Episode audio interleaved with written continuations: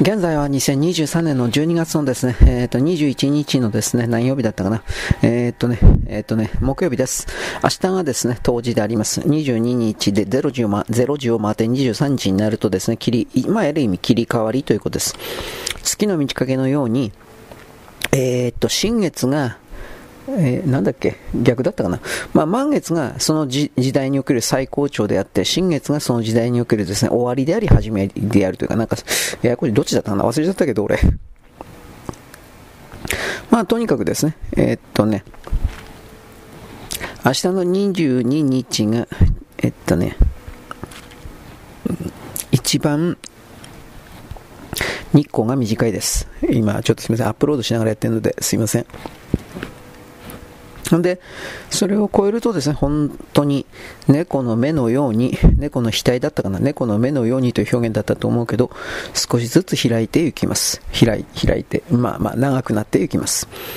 だから我々の人間の感覚よりも、天体現象の、うん、なんていうかな、日が長くなる、日が短くなるみたいな感覚というのは、ちょっと早いっていう言い方ですかね。日付的には早いという言い方ですかね。先んじてそれが行われる。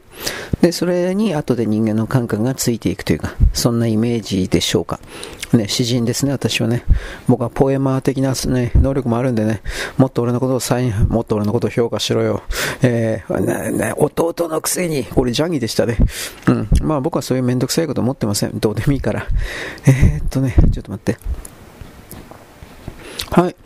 日本全国寒波が見舞われています。私今日の朝天気図見たんですが、西高東低ですね。しかし、えー、全体の日本列島全体の気温がそんなに下がってないというのは、まあ、気になるところであります。それはなぜかというと、今頃の季節は本来ならば、大体は裏日本は大雪です。北海道、まあ、北海道一部降ってたね、美幌町だったか田幌町だったか大雪だったんですけれども、えー、日本全国的なレベルで近畿地方とかも、大体は大雪になってるはずなんです、本当は。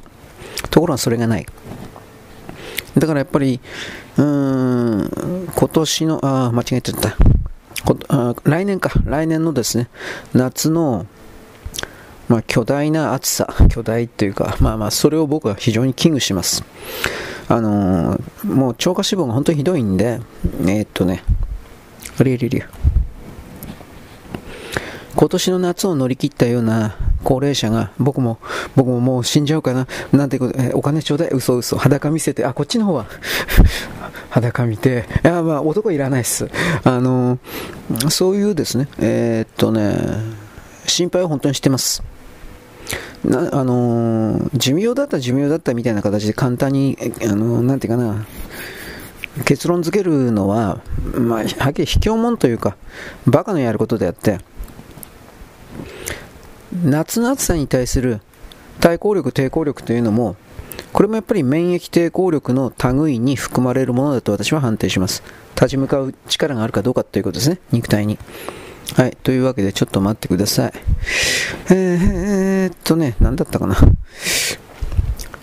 え、っとね、あ、コンプレックス、コンプレックスハンターですね。劣等精神を狩り、狩るものです。私ですね。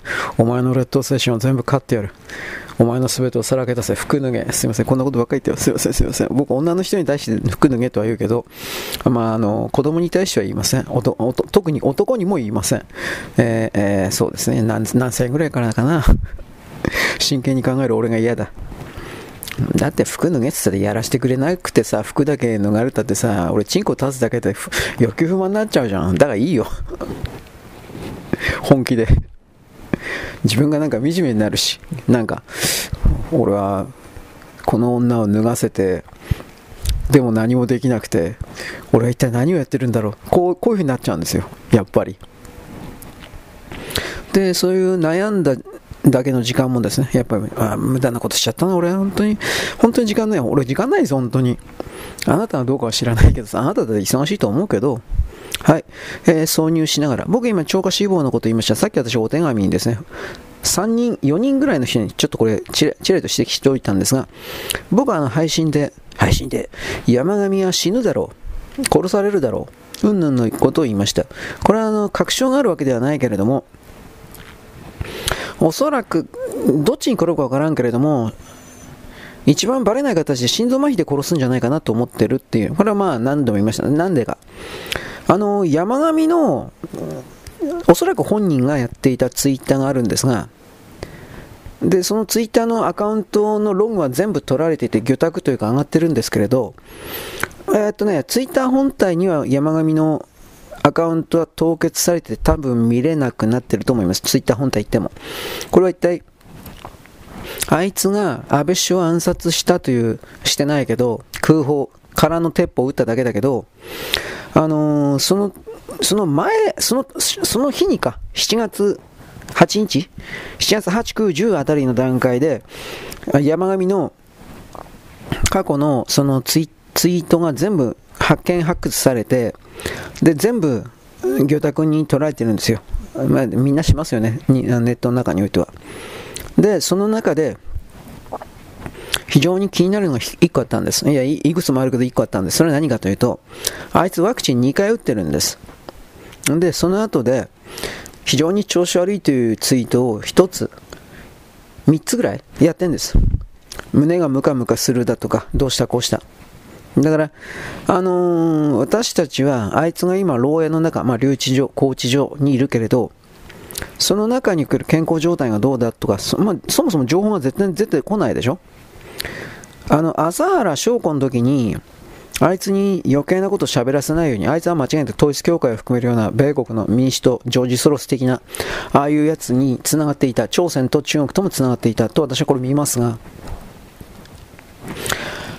あのね、オウムもね、今のその統一教会とか山上とかあの辺とね、まあ、同じような勢力だと大きく捉えておいても構わないと思いますよ。僕は大体、まあ、触りだけちらいと今言ったけど。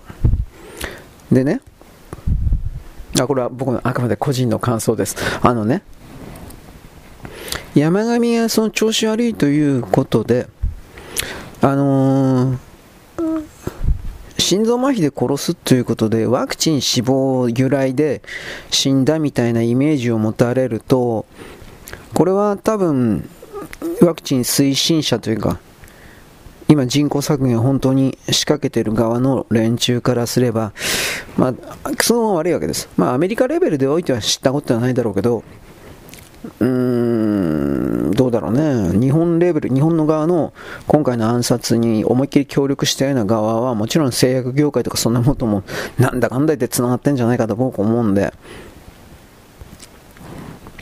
そういう人たちが山上を心臓麻痺、ワクチン心臓麻痺でイメージされるような何かで殺すかなと。これは一応あるんだけど、まあ、そんなものも報道しない自由を含めていろいろやればごまかしきることができると考えるんだったらやるかもしれないね。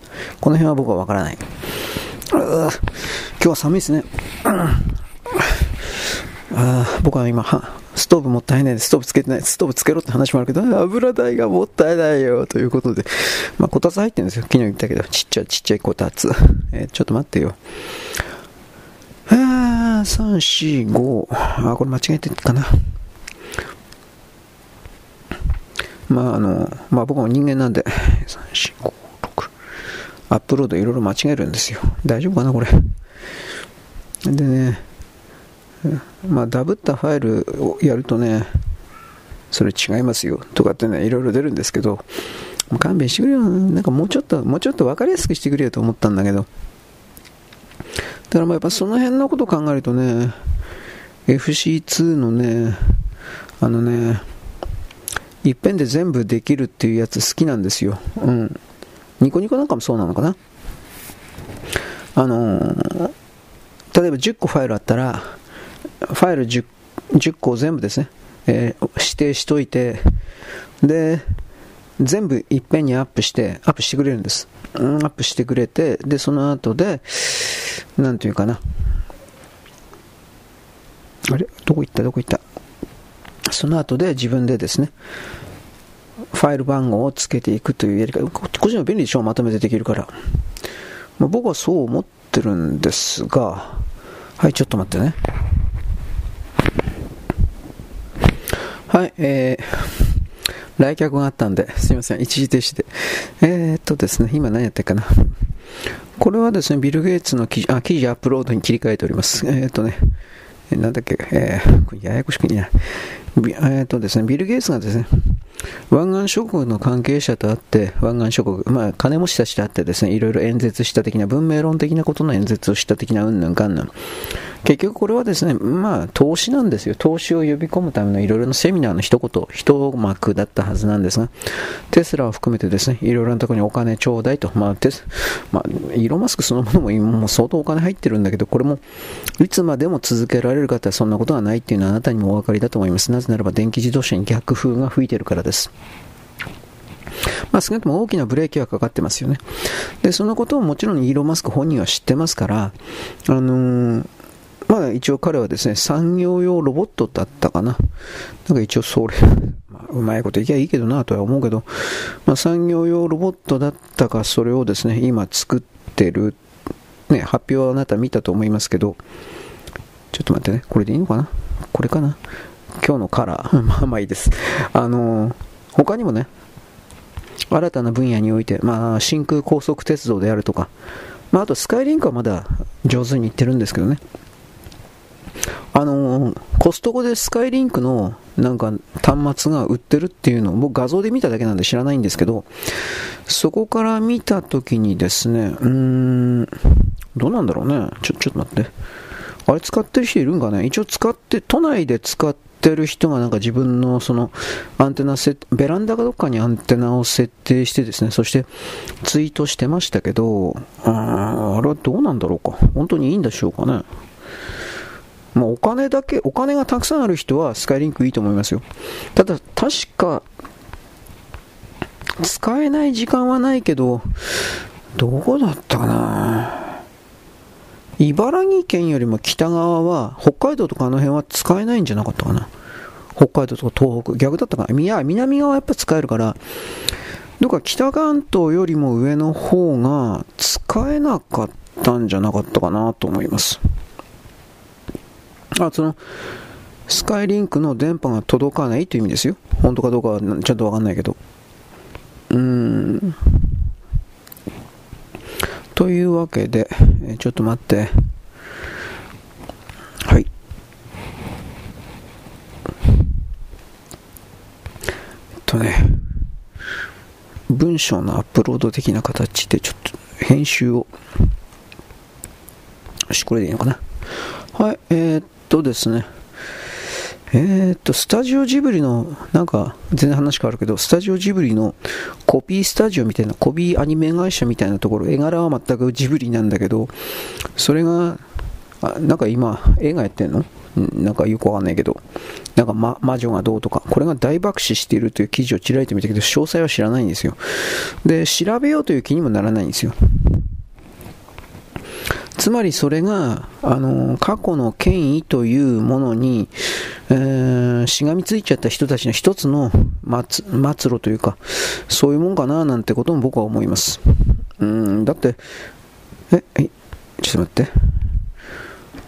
宮崎あってのそれだからね、なんだかんだ言って。宮崎以外の他の人で、まあ、有名な、まあ、元ジブリみたいな人って誰かいるのって言ったら、僕はただの一人も思い浮かばないんで、まあ、宮崎五郎は息子だという意味で、まあ、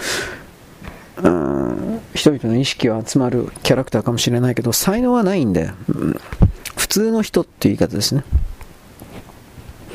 全くの無能ではないけど、そんなすごい人ではないっていうのは、あなたもご存知なわけです。えー、ちょっと待って、あのー、でも、えー、耳を澄ませばって五郎だったかな。ちょっと俺わかんない。ゲド戦記はゴミだったっていうのは知ってる。2分見て、分1分か2分見て、あ、話にならんなと思って見なかった。うん。いや、それはテレビだよ。映画では、とてもじゃないけど。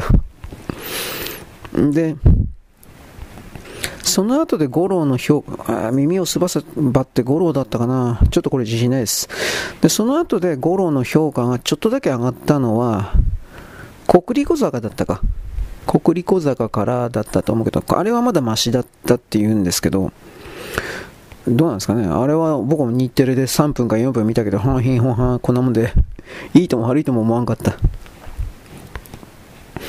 意図的に昔のバンカラ昭和の男かなんか出したんかなっていう風な、なんかそういう時代背景でしょ違ったかなだから、そういう部分で受けたのかなと思っただけでね、なんとも言えない。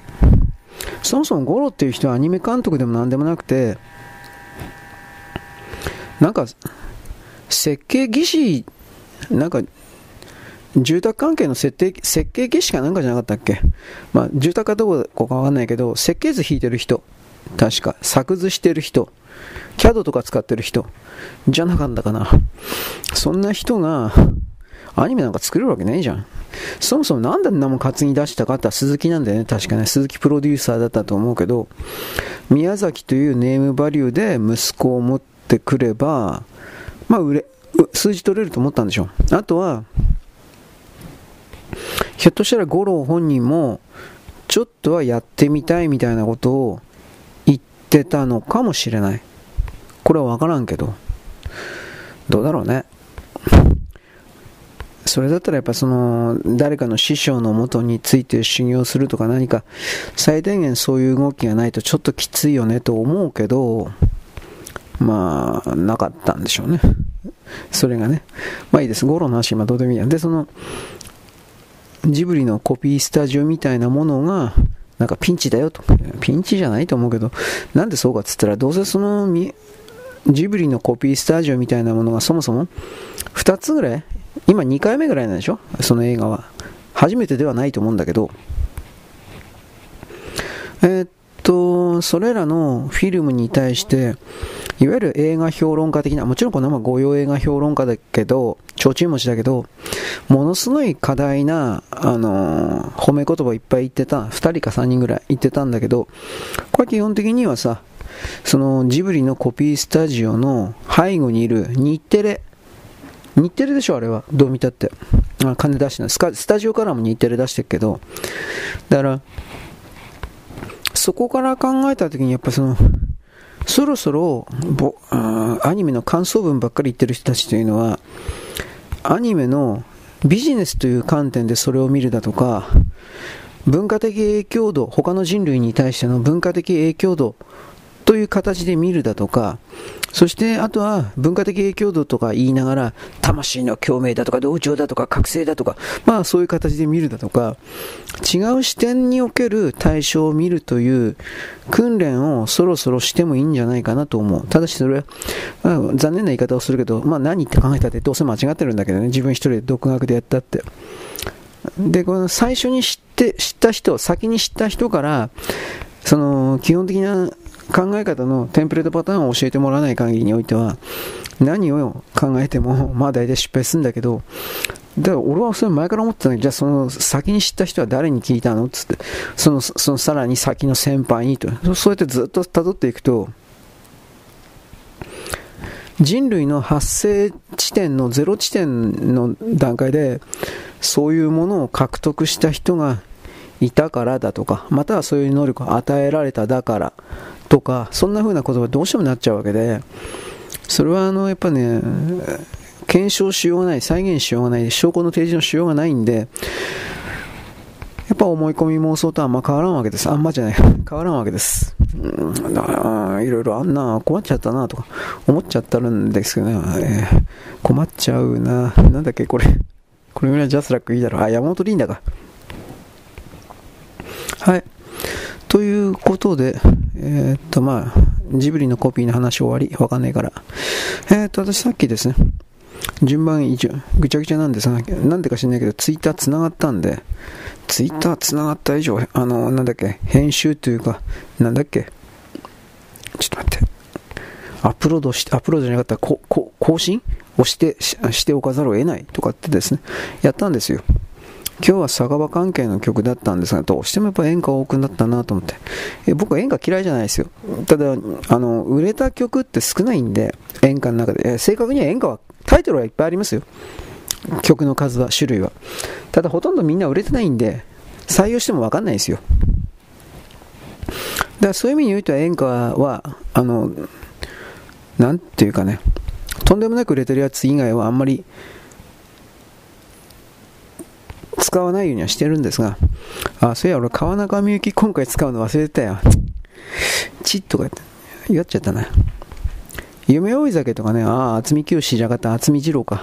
いたなとかなんかいろいろやったんだけど、渥美二郎今何やってんのか歌手やってると思うけどさ。まあそういう流れの中でちょっと待ってね。これで、記事は、記事は終わってんのか。はい。まあとりあえず、あとはその、それらの漢字の鳥でね、まあ、酒の関係だったら、その明るい曲でとりあえず1曲いていけなくちゃいけないなということで、なんか前とダブっちゃったんだけど、でもやっぱ細川隆の北酒場を使っちゃったりなんかしたんですよ。細川いいよねと一応言っておきます。今はなんか太ったおっちゃんになっちゃったけど、若い頃の細川は、まあ今の年取った細川は声出てないわけじゃないからね。で、若い頃の細川はもっと声出てたからね。で、あのあの人は、やっぱ細川の性格なのかなと思うけど、暗い曲よりも明るい曲がやっぱりいいですね。で、北酒場なんていうのは、やっぱそれがきちんと出てる素晴らしい曲だなと思うんで、やっぱ2回目で、なんか、なんか1週間ぐらい前に使ったような気するけど、まあいいかっていう、こんな感じで使っちゃったんですよ。まあいいじゃないですか。ということで、ちょっと待ってね。これでいいのかな？はい。そしたらですね、えー、えー、っと、ちょっと待って。今からちょっとアップロードのためのですね、ネタを探すことにします。これでいいのかしら？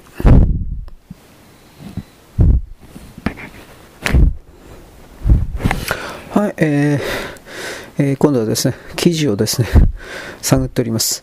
日本のエンタメ拡大の中心にするアニメ、まあ、海外で需要増えてますね。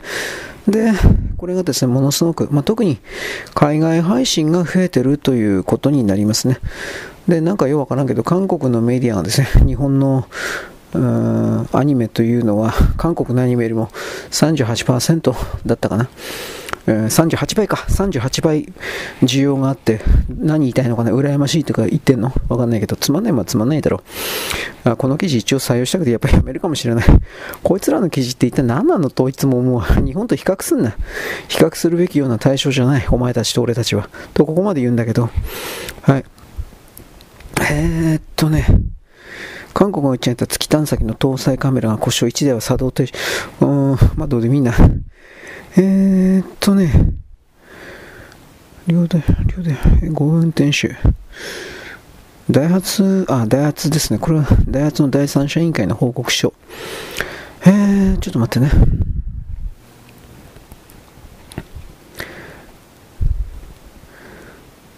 何でも相談してくれと言われて実際に相談すると、で、何が問題あんの？なんか、あ、内部、外部への通報から発覚。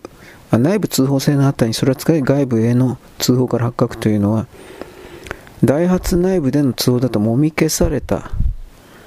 あで今回トヨタが会計したので、えー、それでうんバレたんじゃないかっていう風な表現になってますね。どうなんだろうねこれ。まあとりあえず組織的にだいぶやばかったということなんですかね。まあ、ちょちょっと待ってね。まあ、とにかく、よいしょ。僕はさっきも言ったけどね、ダイハツの軽トラックだけがですね、なんか追い込まれるんじゃないかと本当に心配です。まあ、そんなにどうのこうのということはないと思うけど、ただトヨタの側から大きく働きかけたというのあるかもしれないね。で、なんか、ダイハツで失敗してもいいからチャレンジしようとかって言われて、でも失敗したら怒られる。で、怒る人間の方が昇進するだとか、怒られたくないので怒られないです。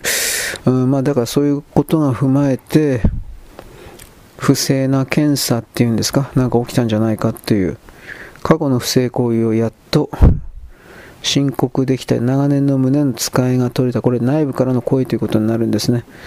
あそれであの社長が昨日か昨日社長が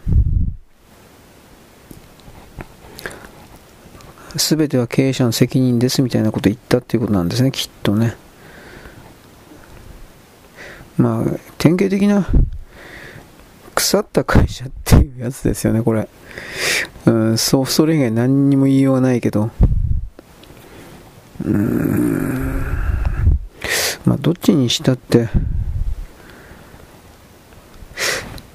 やっぱ小さな会社であった時の場合において、一生懸命その会社を維持させることの方が第一だったんで、どう考えても無理に無理をやってたんだろうなというふうなことは思うな。うん、はい。まあ、これはまた、えー、っとね、グルメ王の意地。何これアンジャッシュの渡辺謙さん。アンジャッシュって何？えー、給料もらってなかったぞ。なんでバイトしたんですかね。あ、勉強の一つでうんぬん。よくわかんねえな。アンジャッシュってなんだよ。俺知らないんですよ。まあいいです。すいません。興味ないから飛ばす。えー、っとね。あ、これは玉木ですね。最高裁判、最高裁の判決に従うのは理解に苦しむ。朝日新聞が主張。意味わかんないな、俺本当に。これ気違いだな。まあだから、どうでもいいから自分たちにだけし、従えって言ってんだよね。この人たちは。これ、社説、自治の侵害を許すのかで、自治の侵害を許すのかってことですけど、じゃああなたたちは法による法治におけるですね、侵害を許すんですかと。うん、事実もルールもない、エビデンスもルールもない、実に朝日らしいですね。めちゃくちゃということしかできない。なんでこんなテロリストをですね、我々は今まで許していたのかですね、まあ結局それをかばうような勢力がいたからという言葉を言わざるを得ないというか、まあいいや、はい。えー、電気自動車が全く普及しない日本において苛立った普及派が、推進派が本音を言った。えー、超シンプルに航続距離充電理由でな、なんだっつうの？価格。はい。1%。だから何言いたいが。今の日本が貧しい国だから実にシンプルだ。ざまとかなんか言いたいんですが、いや、まあ、まあ、俺も金持ってないけど、それ以前の問題だと思うよ。うん。本当にそれ以前の問題だと思うよ。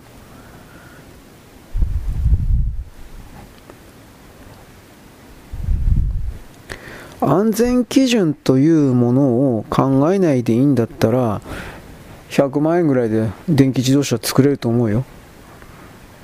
衝突安全性ゼロ。うん。で、まあ、吹雪だとか雪とか降ってるような中にも、ね、行っても大丈夫でなくてもいいんだったら。だけれども、その、なんというか、何、中国戦しろ、他の、うん、韓国戦しろ、インド戦でも何でもいいけど、それらは全部適合してないんですよ。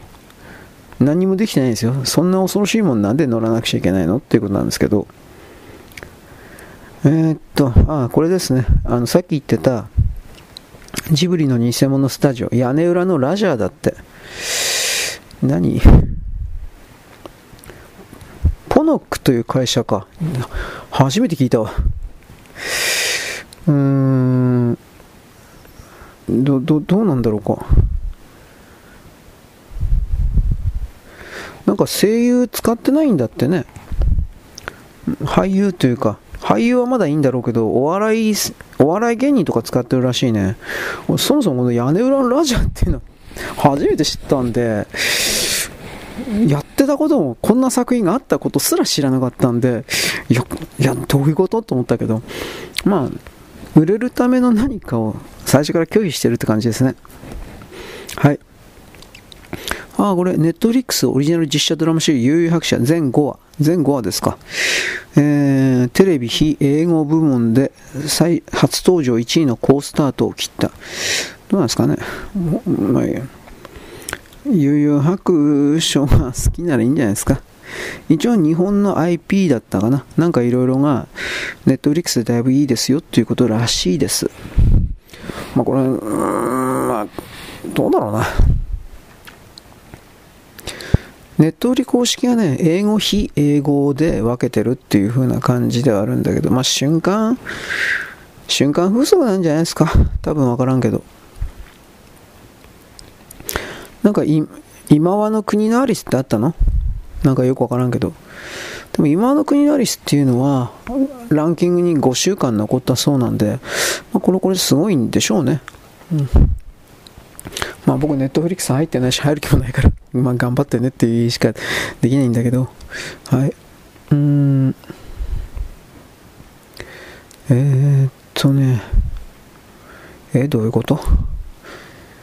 指輪物語の同人作家が、同人でしょこの人、同人作家が、原作キャラの著作権、えー、どういうこと？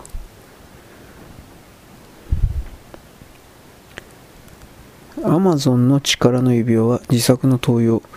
えー、どうどういうことよ？法廷捜査。米国のアマゾンとトールキン財団というのは、トールキンが書いたファンタジー小説「指輪物語の」えー、の虹。はははは。ポリクロンという人物がロード・オブ・ザ・リングの続編を勝手に書いた、まあ、続編と勝手に主張した。でトールキンの孫であの知的財産権を管理するトールキン財団のサイモン・トールキンと一緒に送って感想文を求めた。そしたら、えー、米国アマゾンなんでここでアマゾンが来てるのかわからんけどアマゾンから出してるということなのかな？アマゾンから出た力の指輪っていうことなのかな？うーんまあこれは自分のトールキンさん。勝手に続編を作ったトールキンさんの、えー、作品を権利を侵害してると。だから莫大な金をよこせというふうな裁判が起きてたらしい。で、これに関して、えー、まあ当たり前だけど、この、なんていうかな、ポリクロンという人が勝手に同人作、勝手にやったポリクロンという人が負けたという。で、なおかつ、あの、今までその勝手に続編だと言っていたやつは全て廃棄せよと。著作権違反だからというふうなまあ、青葉ですね。はっきり言えば。青、あの、火つけた。今、裁判やってますね。俺のネタをパクっただろうとか、だったからまあ仮に100歩譲って、ネタをパクっただったとしても、ガソリン撒いて34 34人だったか？殺す理屈にはならん。そんなもんで人を殺す理屈にはならん。何言ってんのかなと思うわ。ちょっとね。はい。愛知県犬山市の日本モンキーセンターで、えー、焚き火に当たる猿。こ火怖くねえんかな、こいつら。うん、大きな焚き火で暖を取ったり焼き芋を食べたりする同センター火が怖くないっていうふうに勉強したっていうことなんですねでもまあそれはどうだろうね僕猫飼ってないから知らないけど飼い猫とか持ってる人はわかるでしょう。あのー、石油ストーブって火燃えてるじゃん。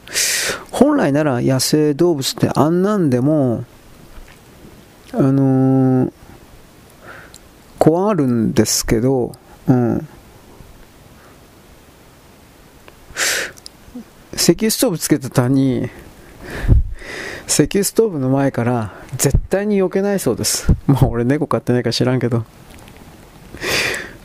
てこでも、だえどけよとかってこうね、持ち上げて、どっか横によいしょとかってやると、黙って当たり前のようにまた元の位置に戻ってくるそうです。ね、猫根性強いね、根性、根性すごいね。まあいいけど。まああとこたつとかつけたら中に入っても出てこないそうです。あ、そうっすか。ちょっと大変だよね。まあ中で小便とかはしないと思うけど、どうだろうね。はい。あ東京湾で日本の貴重な怪物産渡りガニを大量密、密漁。中国人は無断で捕獲。これは、なんだろうね。なんで逮捕しないのかな？法律がないのかな？うーん。なんとも言えんけど、はい。いや、これ本当に逮捕してくんねえかな。これほっといたら、こんなのほっといたら、中国人ってね、どれだけでも調子に乗って、あの、日本の海産物を含める畑のものを含めて泥棒するんだよ。本気でなんで逮捕できないのかなやっぱ法律がね、うん、なんかやってくんないかなと僕は思います。なんか、なんかイライラするような感じではあるんですが。はい。えーっと、これは何かな。ロシアで超音速ミサイルの開発をしていた研究者たちが逮捕されている。国家反逆罪で。あり得るとすればこれ中国とかにうーんどうかな。中国とかに情報を渡したまたはうーんプーチン大統領に対するアンチかな。これどういうことかちょっとわかんないですね。本当の意味で本当の意味でなんか違う案件で逮捕されたものをこの超音速ミサイルがどうのこうのっていう風にごまかしてるんじゃないかなという気はしないではないですね。うん、ちょっとこれはわからない。はい、ちょ、次です。えー、っとね、これは何？うーん、まあ、超過死亡、うん、日本を魅力ある知見の場に変えていく。あの、日本ってさ、ワクチンを打つ前は超過死亡ゼロだったのに、ワクチンを打ち始めてから超過死亡がうなぎ登りに増えたという、こんな単純なことを、あの、言わないということそのものが、明らかにおかしいでしょということこんな単純な簡単なこと、明らかにおかしいでしょということをさ、誰も言わないのが、まあ、様々な問題点だよね、と言わざるを得ないですね。うん、ちょっと待って、これは何だろ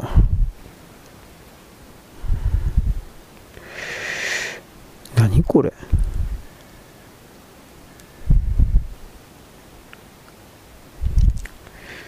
ディズニーの「ウィッシュ」という映画が日本で売れてるのはなぜなんだ？面白いの？これ。黒人の姉ちゃんが魔法使いがどうのこうのってなんかそんな感じじゃねえの。まあいいです。売れてるらしいですよ。本当かどうか知らないけど。最近はそういうのもね、あの、あんまり相手にできないというか、はい、えー、っとですね、えー、っと、共産党はこれ何言ったのかな。ちょっと待ってね。国の強権発動追認不当判決に抗議するとか言って、いやいやいや、これ何言ってんのかな、この人たち、本当に。日本の安全保障を、あのー、日本の安全保障を弱めるための動きであるのなら日本は法治国家であるにもかかわらずであいつらはいつも法を守れとか言ってるくせに ね言ってるくせにこういう時に限っては法を破れつまり日本の法律を法だと思ってないんですよね。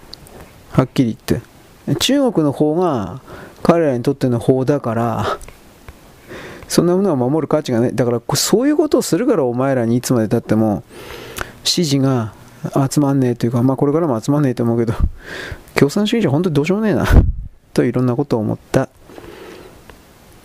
えー、っとねこれはどうなんどう見りゃいいのかな。サムスンの日本の日本にあるのこれ。韓国サムスン電子の日本法人に対して補助金として200億円最大うんぬんかんぬんという、これどうなのかな。横浜のみなとみらい地区研究開発協定を新設した。半導体素材製造装置国内メーカーと連携した半導体完成。後工程の技術開後工程って言ってるけどこれプラモデルの組み立てだよ。研究期間5年間。これ多分これは日本の関係者まあ、まだ一応、現金を渡してないですね、これは記事をよく読むと。あのー、補助金、どうかな、まだ出しているのかな、半導研究室補助金として最大200億円支給すると、200億円がまず出すと決めたわけじゃなくて、手を挙げた条件を満たしてやるところにはやるっていうだけで、この辺はどうなのかなって難しいところでね。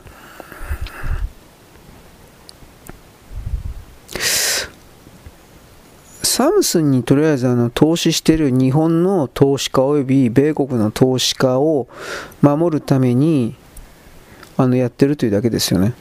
うん。だけど、この裏側で、昨日ぐらいだったか？なんだっけ？日本企業の賠償責任確定、徴用工をめぐり5年ぶり判決、韓国参考裁でこういうこと出てるわけで、うーん、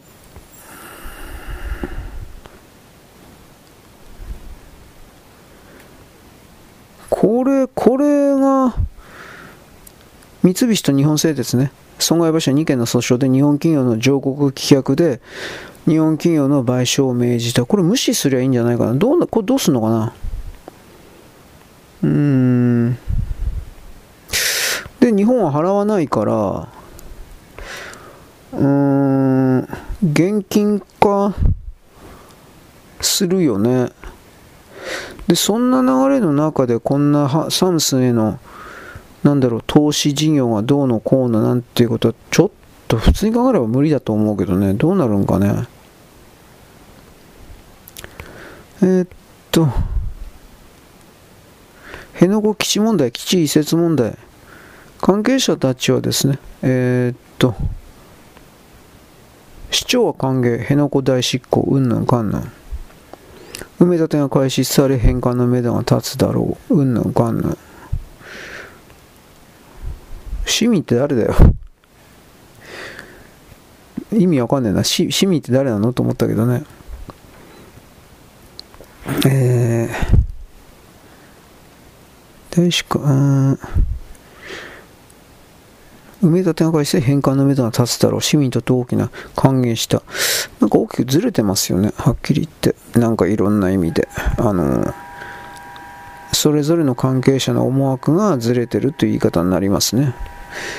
つまり、これらにおける市民というものは、まあ、事実上いなかった的な感じ方ですよね、これは。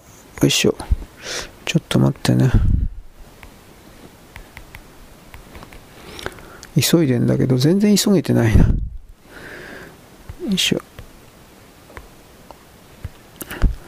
えー、っと、次はですね、日本アニメ売上最高。まあ、これ今更なん、まあ、えっと、年間売上2兆9277億円だって。うーん、さっきこの数字は言ってなかったな。でもこれ、またこれ韓国の記事かな。あ韓国の記事でしたね。今んとこそうだっていうだけでしかないけどね。うーん、まあ配信もあるけど、グッズとかがね、結構お金稼いでんですよね。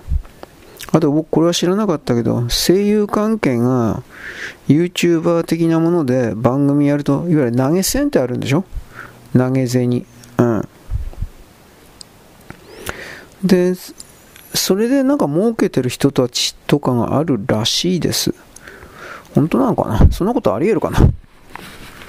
そんなもんで儲けられるかな？いろいろ思ったんだけど、俺。はい。ということでですね、ちょっと待ってね。不当判決だ。どうした？こうした？どうなんだろうね、これ。沖縄いじめやめろと、朝鮮人や中国人が言ってるわけだろう、結局のところ。うーん。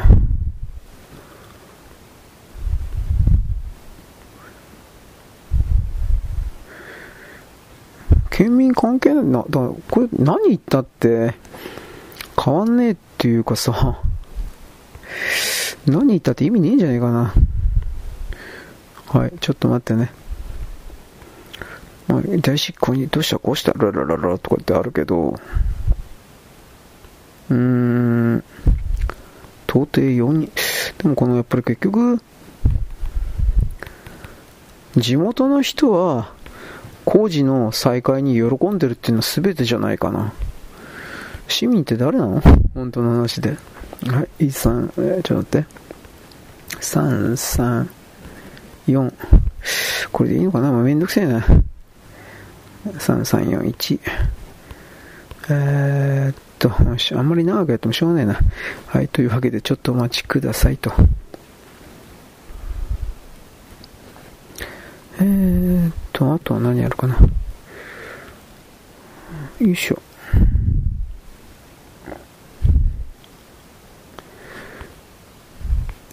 とね。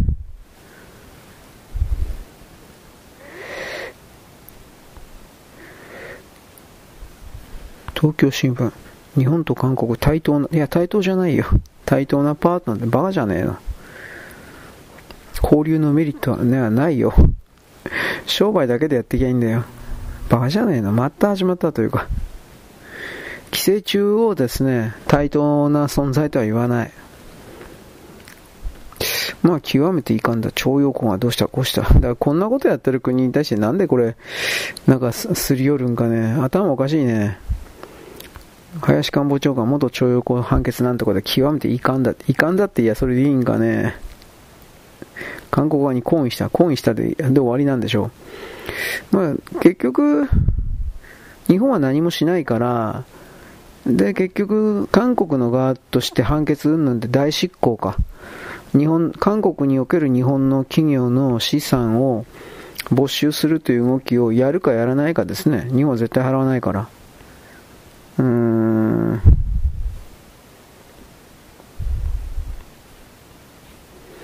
どうだろうな。あれちょっと待って。まあ、韓国におけるこれがどうのこうのとかって、どうも、ちょっと待って。よいしょ。まあでも岸田さん、これ本当に、韓国がうんぬんというよりも、まあこれは明らかに、ちょっと待ってね。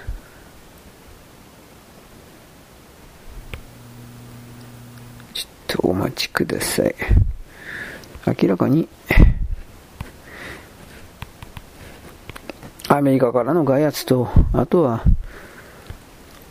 さっき言った投資家ですね、日本の投資家いくつか、それを守る、それからの要請というか、それしかないだろうな、これ。どうしようもねえな、岸田さん、本当に最近。でも、それでもね、岸田さんを下ろせないというか、そういう風になってるということに関して、岸田バカじゃねえとか、岸田とかクソメガネとかって言ってる、劣らされてる人は、いろんな意味で気づく必要があるんじゃないかな。うん。なぜ下ろせないのか。うん。結局それは、岸田さんの背後にいる力というものが、岸田さんを動かしてる力というか、それが、思いっきり強いから逆らえないっていう言い方じゃないですか。うん。本当はどうすんのかな賠償責任確定とかうんぬんって言ってる。まあ日本は払わないんで、都にも払わないんで、うーん、まあこれで払ったりしたら岸田さん本気で終わりだな。さすがに。いわゆる、で、それを払えとかって米国が言うか言わないかだよね。うーん。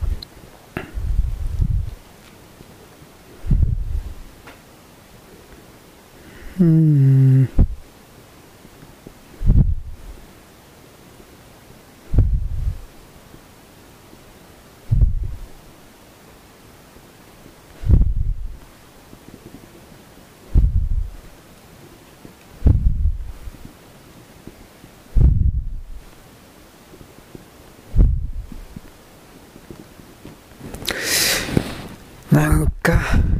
アメリカの司法もおかしなことになってるけど、世界中そうだね。日本もそうだし。政権担当って言われているような人たちが、他の存在というか他の国民と言われているものの全てを無視した動きをやってますね。どうしようもねえなっていうか、そんなことばっかり言ってもしょうがないけど。まあ、あとトランプ大統領におけるですね、あの、トランプ大統領は悪いわけじゃないけど、コロラド州のね、めちゃくちゃな州最高裁。これに関してね、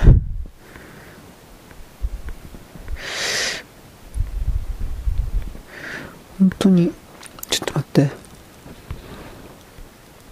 トランプ大統領っていうのは、あの、有罪も無罪も何も受けてないのに、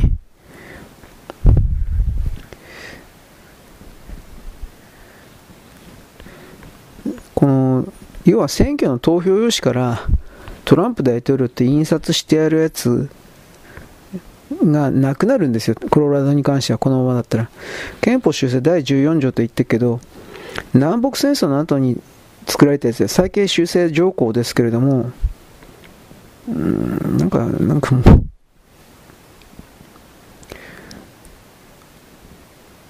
う、合衆国公務員というのは、大統領の職務を補佐するために大統領によって任命されたものであって、あの大統領本人のことを言ってないんですよ。うん。選挙で選ばれた公務員というのは、その大統領自身のことになるけど、これには該当しないんですよ、どうどう見たって。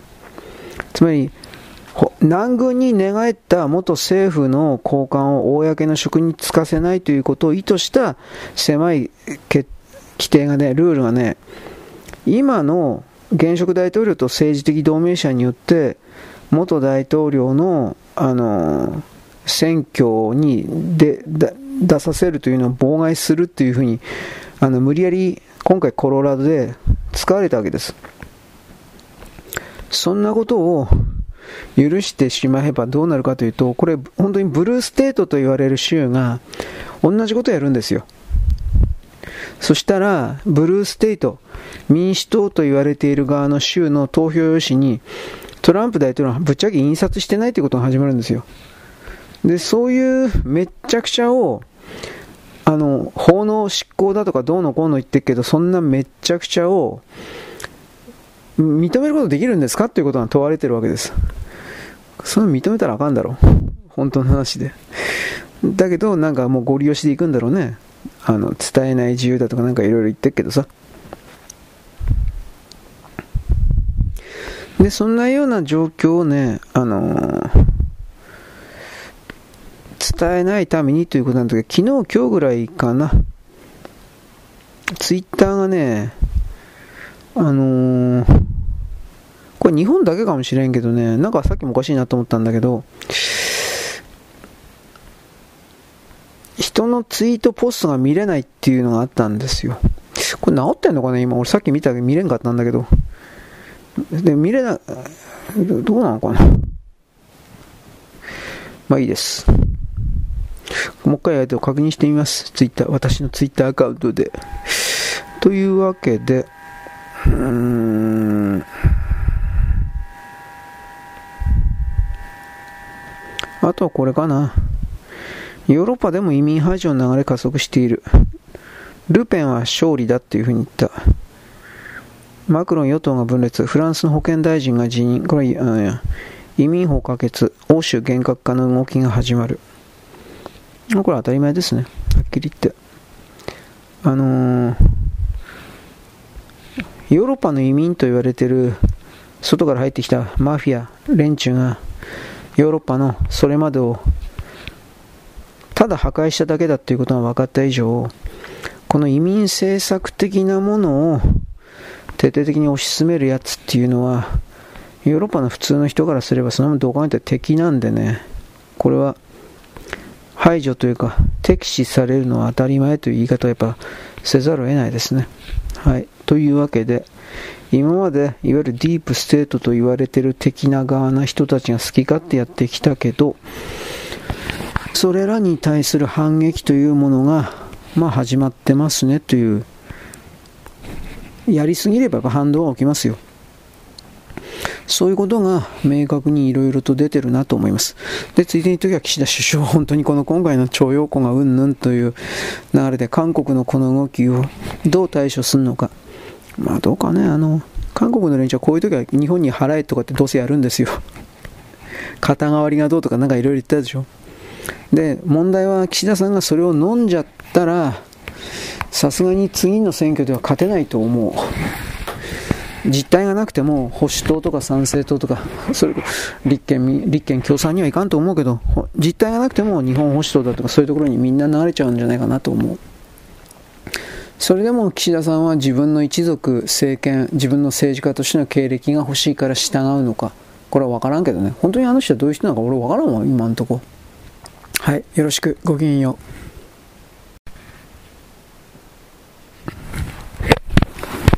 う現在は2023年のですね12月の21日の何曜日だっけ？木曜日です。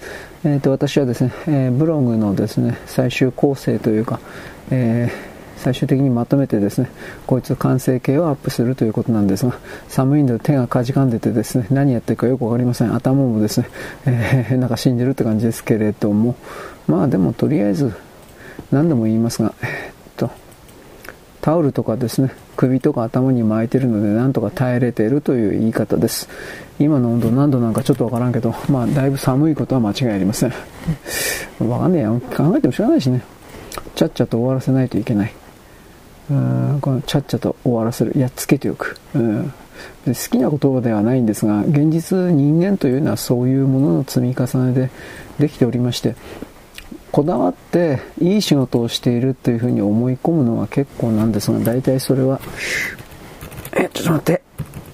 時間とお金に見合ったものではない、その人の、う寒い、その人の自己満足である場合がほとんどであって、そういうものをベースにしてですね、えー、世界構築ということはあんまりやっちゃいけないよみたいなことを僕はいつも言うわけです。まあ、いいですね、これはね。はい。で、えー、っと、なんか仙台と台湾の接近において、例によって中国が文句を言っているだとか、えー、とこれはですね年末に紅白は絶対に見ないだとかそんなこといちいち言わなくたっていいよ。黙って見なければいいじゃんと思うけど。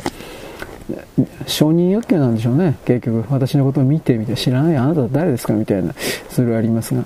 はい。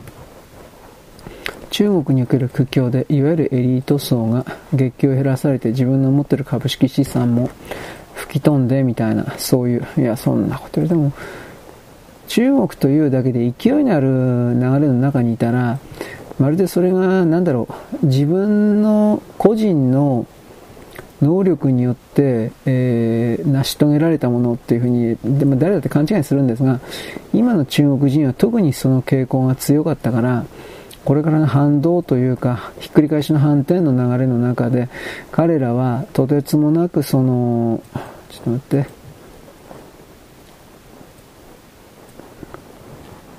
ちょっと待って、毎、えー、揺り戻し、えー、または、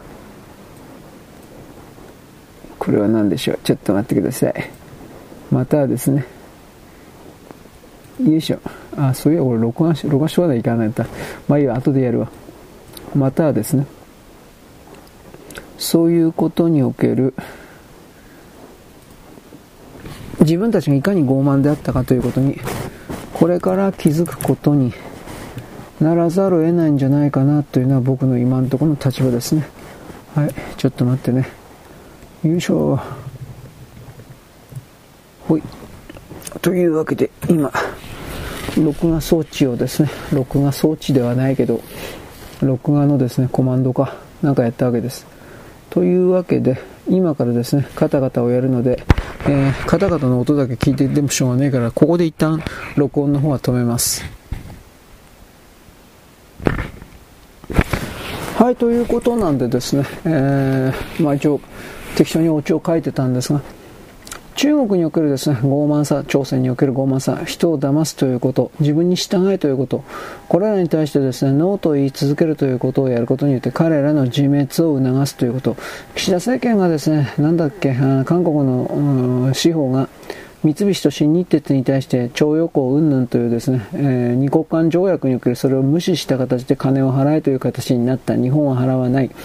で、それにもかかわらず、岸田政権は、これから韓国を助けるという動きをやった場合においては、これは、あの、岸田政権というのは、これから私は中国だとか朝鮮だとか、あれらを構成している人は怒涛のように死んでいくと思っているので、それに巻き込まれて死んでいく側に行くのかなというふうなことも漠然と思います。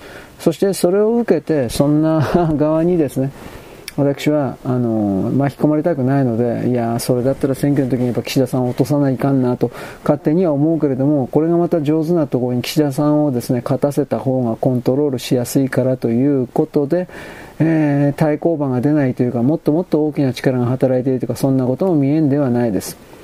トランプ大統領が本当に誕生するかどうかまで私は分かりませんけれども、アメリカと言われているものの、えー、極東アジアに来る方針をそのまま日本は受け止めているというのは間違いがなく、それを受けて調子に乗ってですね、中国、朝鮮の側とでも言えるような奴らが、本当に好き勝手やってる。これをですね、これをまあ、せめてまずですね、国民の多くが気づくところから始めて、そしてその上での、今まで僕たちが受けていた理不尽、取られっぱなしであったおかしさ、そうしたものを知った上で、それがいいんですか悪いんですかということを理解するような賢さに、えー、少しは変わっていかないといけないんじゃないかなというのは今回のとりあえずのオチです。というわけで、ここで一旦録音機をと、録音機じゃなかった、録画機を止めます。はい、ということで、きれいごと言ったけど、ああ、寒い。まあ、とりあえずですね、今度は、なんだっけ、録画機を止めたので、レック、えー、っとね、ブログの更新になるんだよね、これきっとね。はい。もう何が何だかわかんない、寒いから。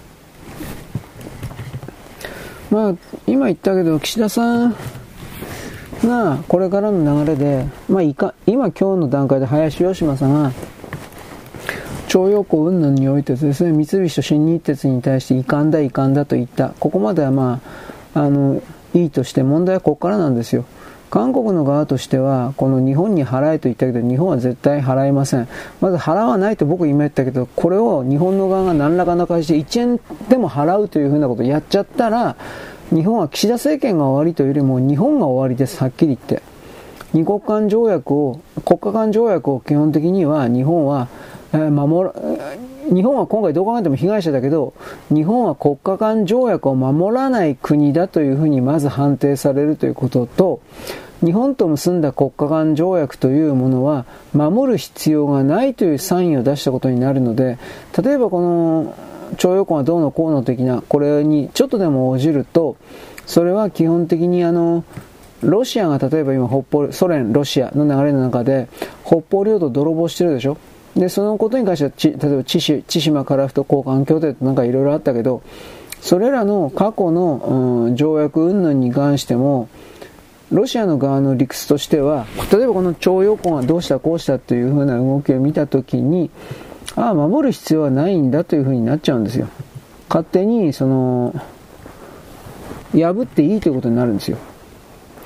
で、こういうことを岸田さんは分かってるはずだと思うんだけど、この動き見たら全く何も分かってないですね。分かってないというか、明らかに 危険な方向に行ってんなと思うんだけど、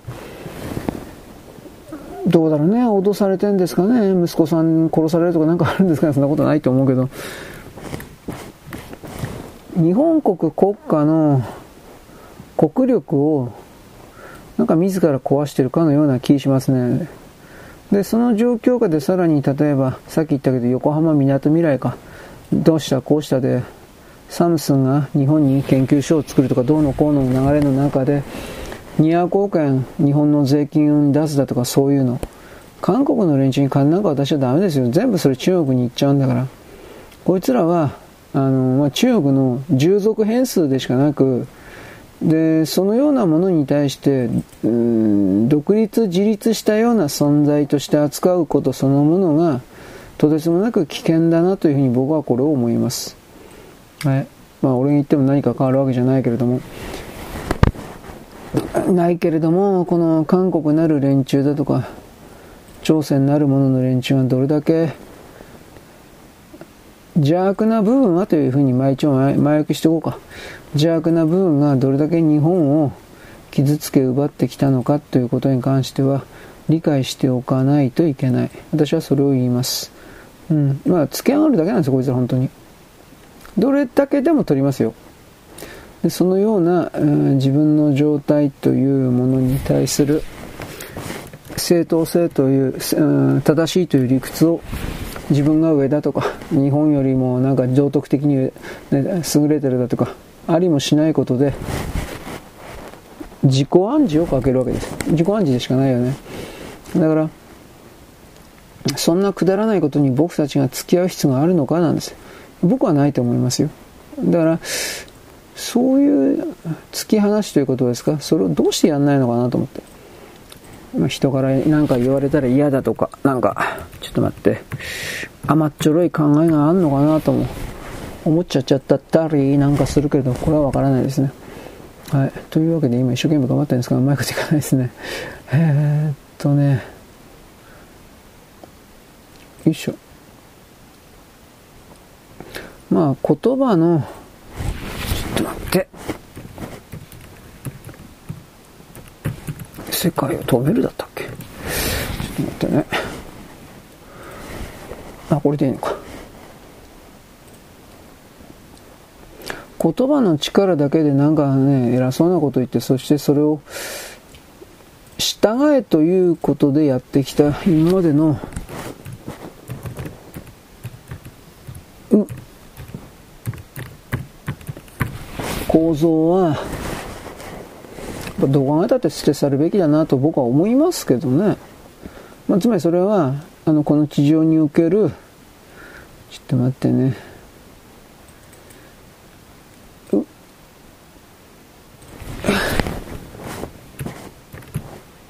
お、あららら、違っちゃった。よ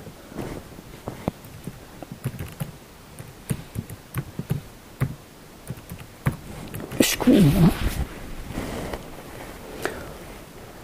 なんだっけ、うん、支配するものと支配されるものがセットになってる、どうしようもない領域。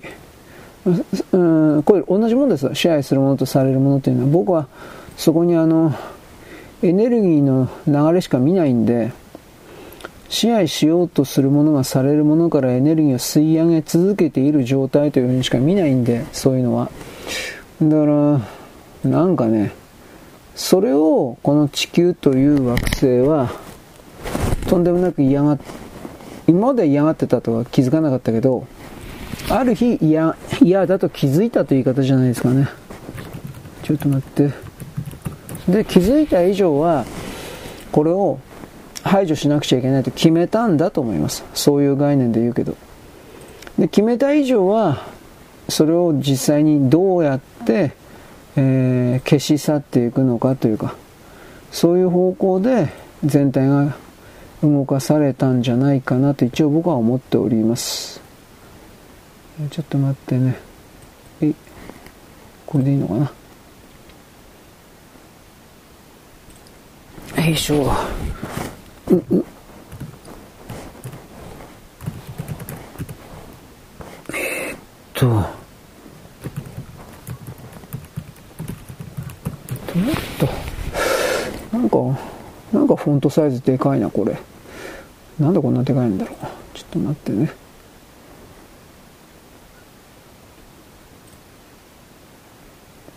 よいしょ。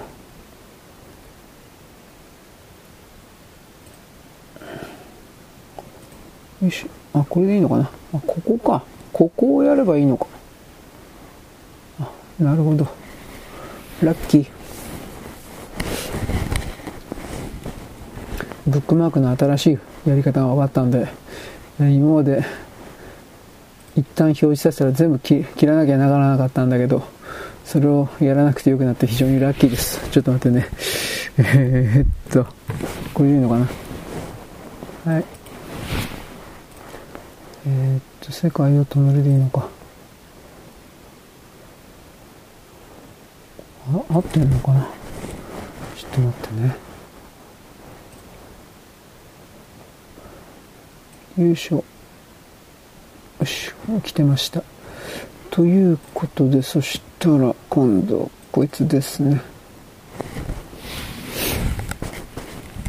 よっこしょ。うん。ワクチンの超過死亡に関してはですね、揶揄している人多いですけど、深刻に増えてるので、まあ、それを薬害だとかいろんな言葉どういう言葉で表現してもいいですけど増えてるのは間違いないです。んで僕はどっちにしてもそれはあの意図的なものがあろうがなくあろうがどっちにしろそれは人間の免疫抵抗力を破壊してしまったことにおいてそうだというふうに捉えてるからこの免疫抵抗力をまず強めるという方向でみんなが一致団結してその方法はないのかというふうな形でですね協力するしかないというふうに見てるんですがちょっと待ってね。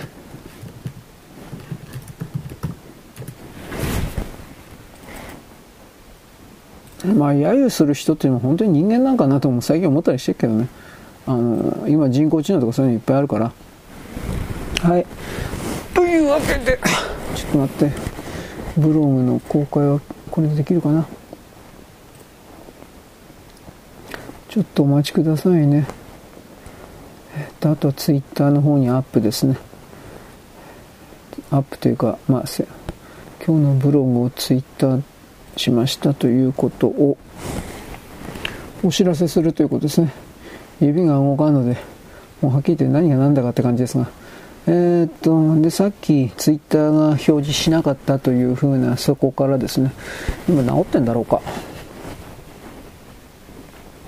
あれ表示しねえ。やばいんかな。ああ大大丈夫かな。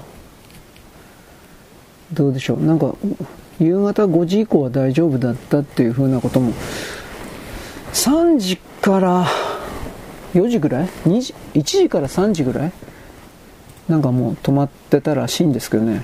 表示が全然見えないとかなんかいろいろ言ったけどどっからどこまで本当かわからないんだけど。これでどうなんだろうか。えー。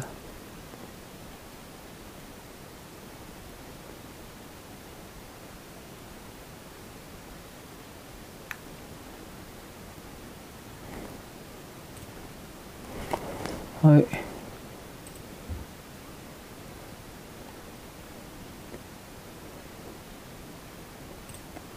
し、これでいいのかな？ちょっと待ってね。とね、寒いので手が動かないし頭も動きません。ちょっと勘弁してください。何言ってるかわかんねえよ。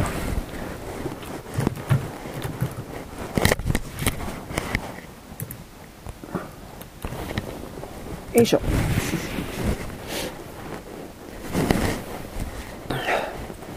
なんか今中国がですね今ツイッターでも私だけど中国のインフルエンサーと言われてる人があのー、なんだろうね。沖縄は独立国である中国のものであるということをずっとやってる。こんなもん個人のあれじゃないんでね。どう見たって中国政府がずっとやってることなんですよね。金もらってね。これじゃ自分がないから。ムカつくいろんな意味でムカつくけどはいとりあえずそういうわけでブログ的なものは終わりました次に配信の原稿を書くんでよろしくごきげんよう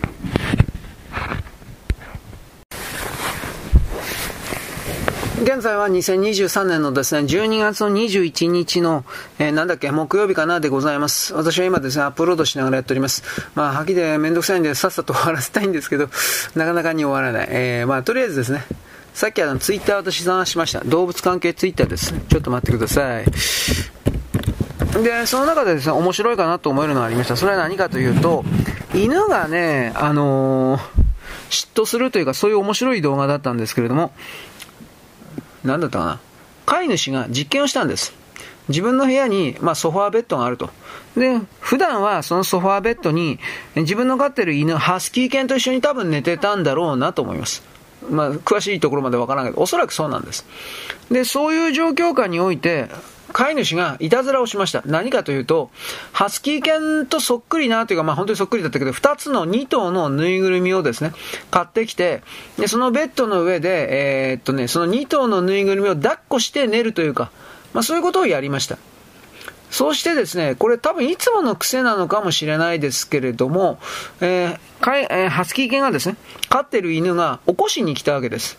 いつもなんかその、おそらく主人を起こしに来ているみたいです。で、それでですね、えー、ぬいぐるみと抱き合ってる主人を見て怒ったというか、まあそんな感じの動画です。ちょっと待ってね。えー、っと。で、なんていうかね、あれ？怒ったという感じで、そんな感じの動画です。ここまで言ったっけ？でね、あ、すいません、アップロードしたんだけど、ちょっと変なことになっちゃったから。で、そんな感じでですね、ちょっとお待ちください。自己主張したという言い方ですね。まずあの、主人が持ってるぬいぐるみを、まあどういうのかね、奪い取って、まあね、犬だから奪い取ってって言ってもちょっと変な言い方だけど、奪い取ってですね。そして、お前はどっか行けみたいな形で、放り出してですね。そしてその上で、えー、なんていうか、ゴロンゴロンとこう、まあベッドの上でですね、あの、転がり回ってという言い方でしょうか。えー、ここは俺の場所だみたいな、なんかそういうことをやったわけです。ただ、その、ちょっと待って。ハスキー犬顔怖いんで何考えてるか分かんないんで、他の犬よりもさらに分からんので、こいつ、これはど、ど、どういう気持ちなんだろうかと。いろいろ複雑にですね、考えてしまいました。まあ考えるこっちゃねえよって話であるけど。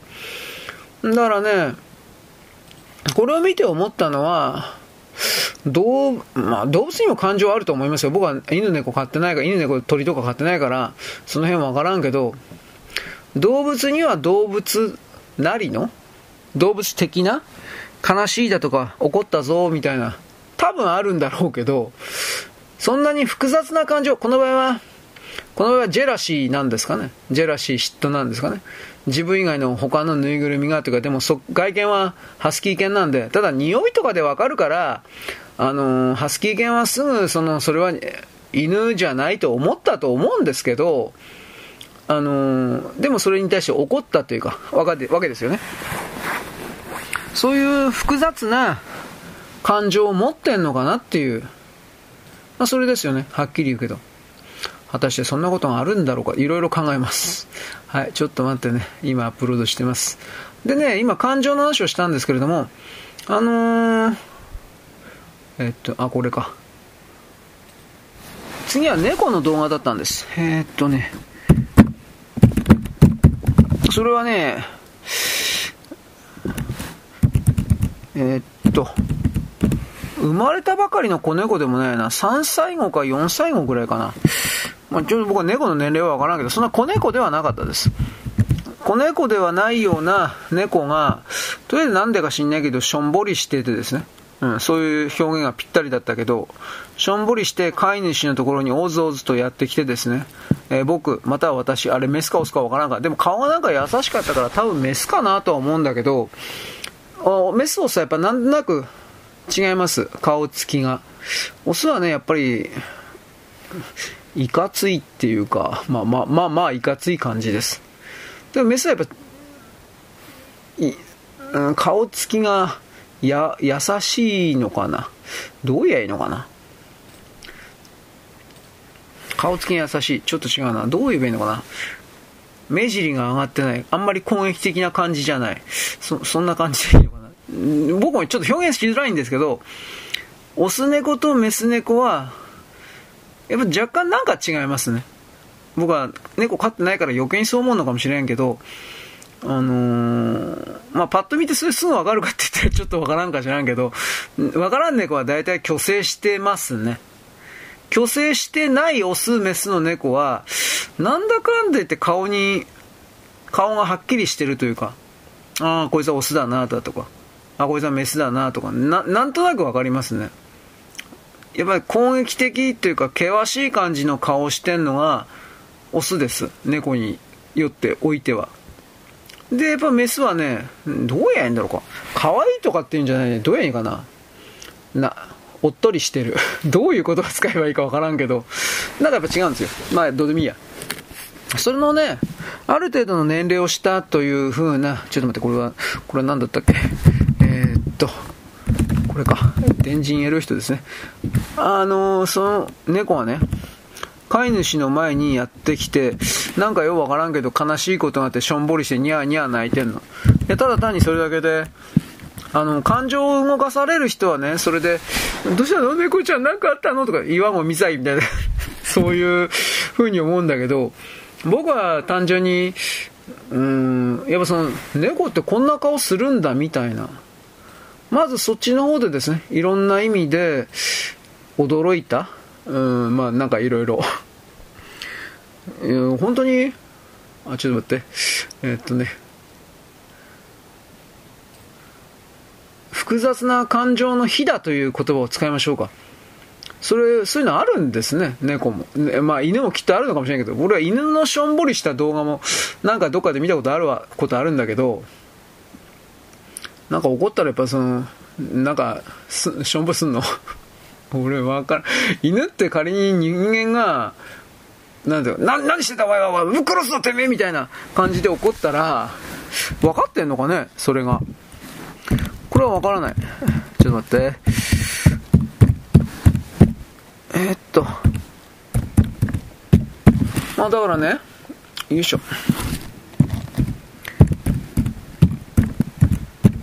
よいしょ。だからね、あの、それをもってして僕はアニマルライツの人みたいな感じのですね、すべての生き物にはなんか感情があってどうのこうのみたいな。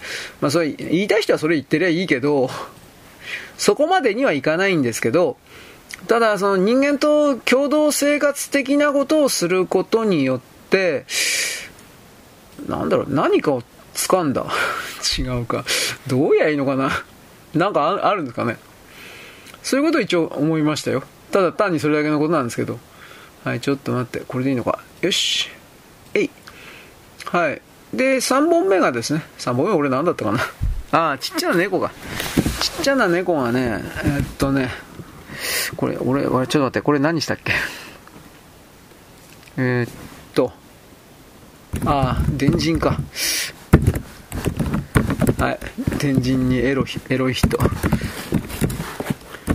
ちっちゃい猫がね、ななんか、中学校2、3年生の子が腹筋運動してたら、背中の側に生まれたばかりのが1年経ったか経たないかぐらいの猫がね、その背中を押してるって、ただそれだけでくだらねえ動画だったんだけど、本当くだらねえな。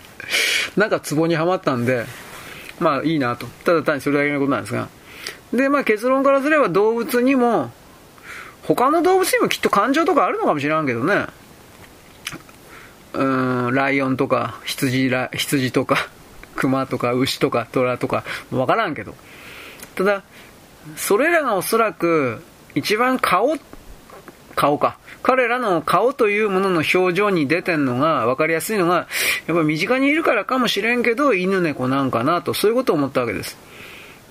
うーん、まあ多分犬の方がもっとく、もっと詳しい表、詳しいというか、うん、精密な表情というか、するんかなと、いろいろ考えたんですけど、たださっき一番目に言ったように、あの、ハスキー犬に関しては 顔がなんか怖い顔、般若のお面みたいな感じで固まっちゃってっからちょっとこれは、なんか彼らもある意味損してっかなというふうなことも思わんではなかったな。ということのオチでございます。はい、よろしく。ごきげんよう。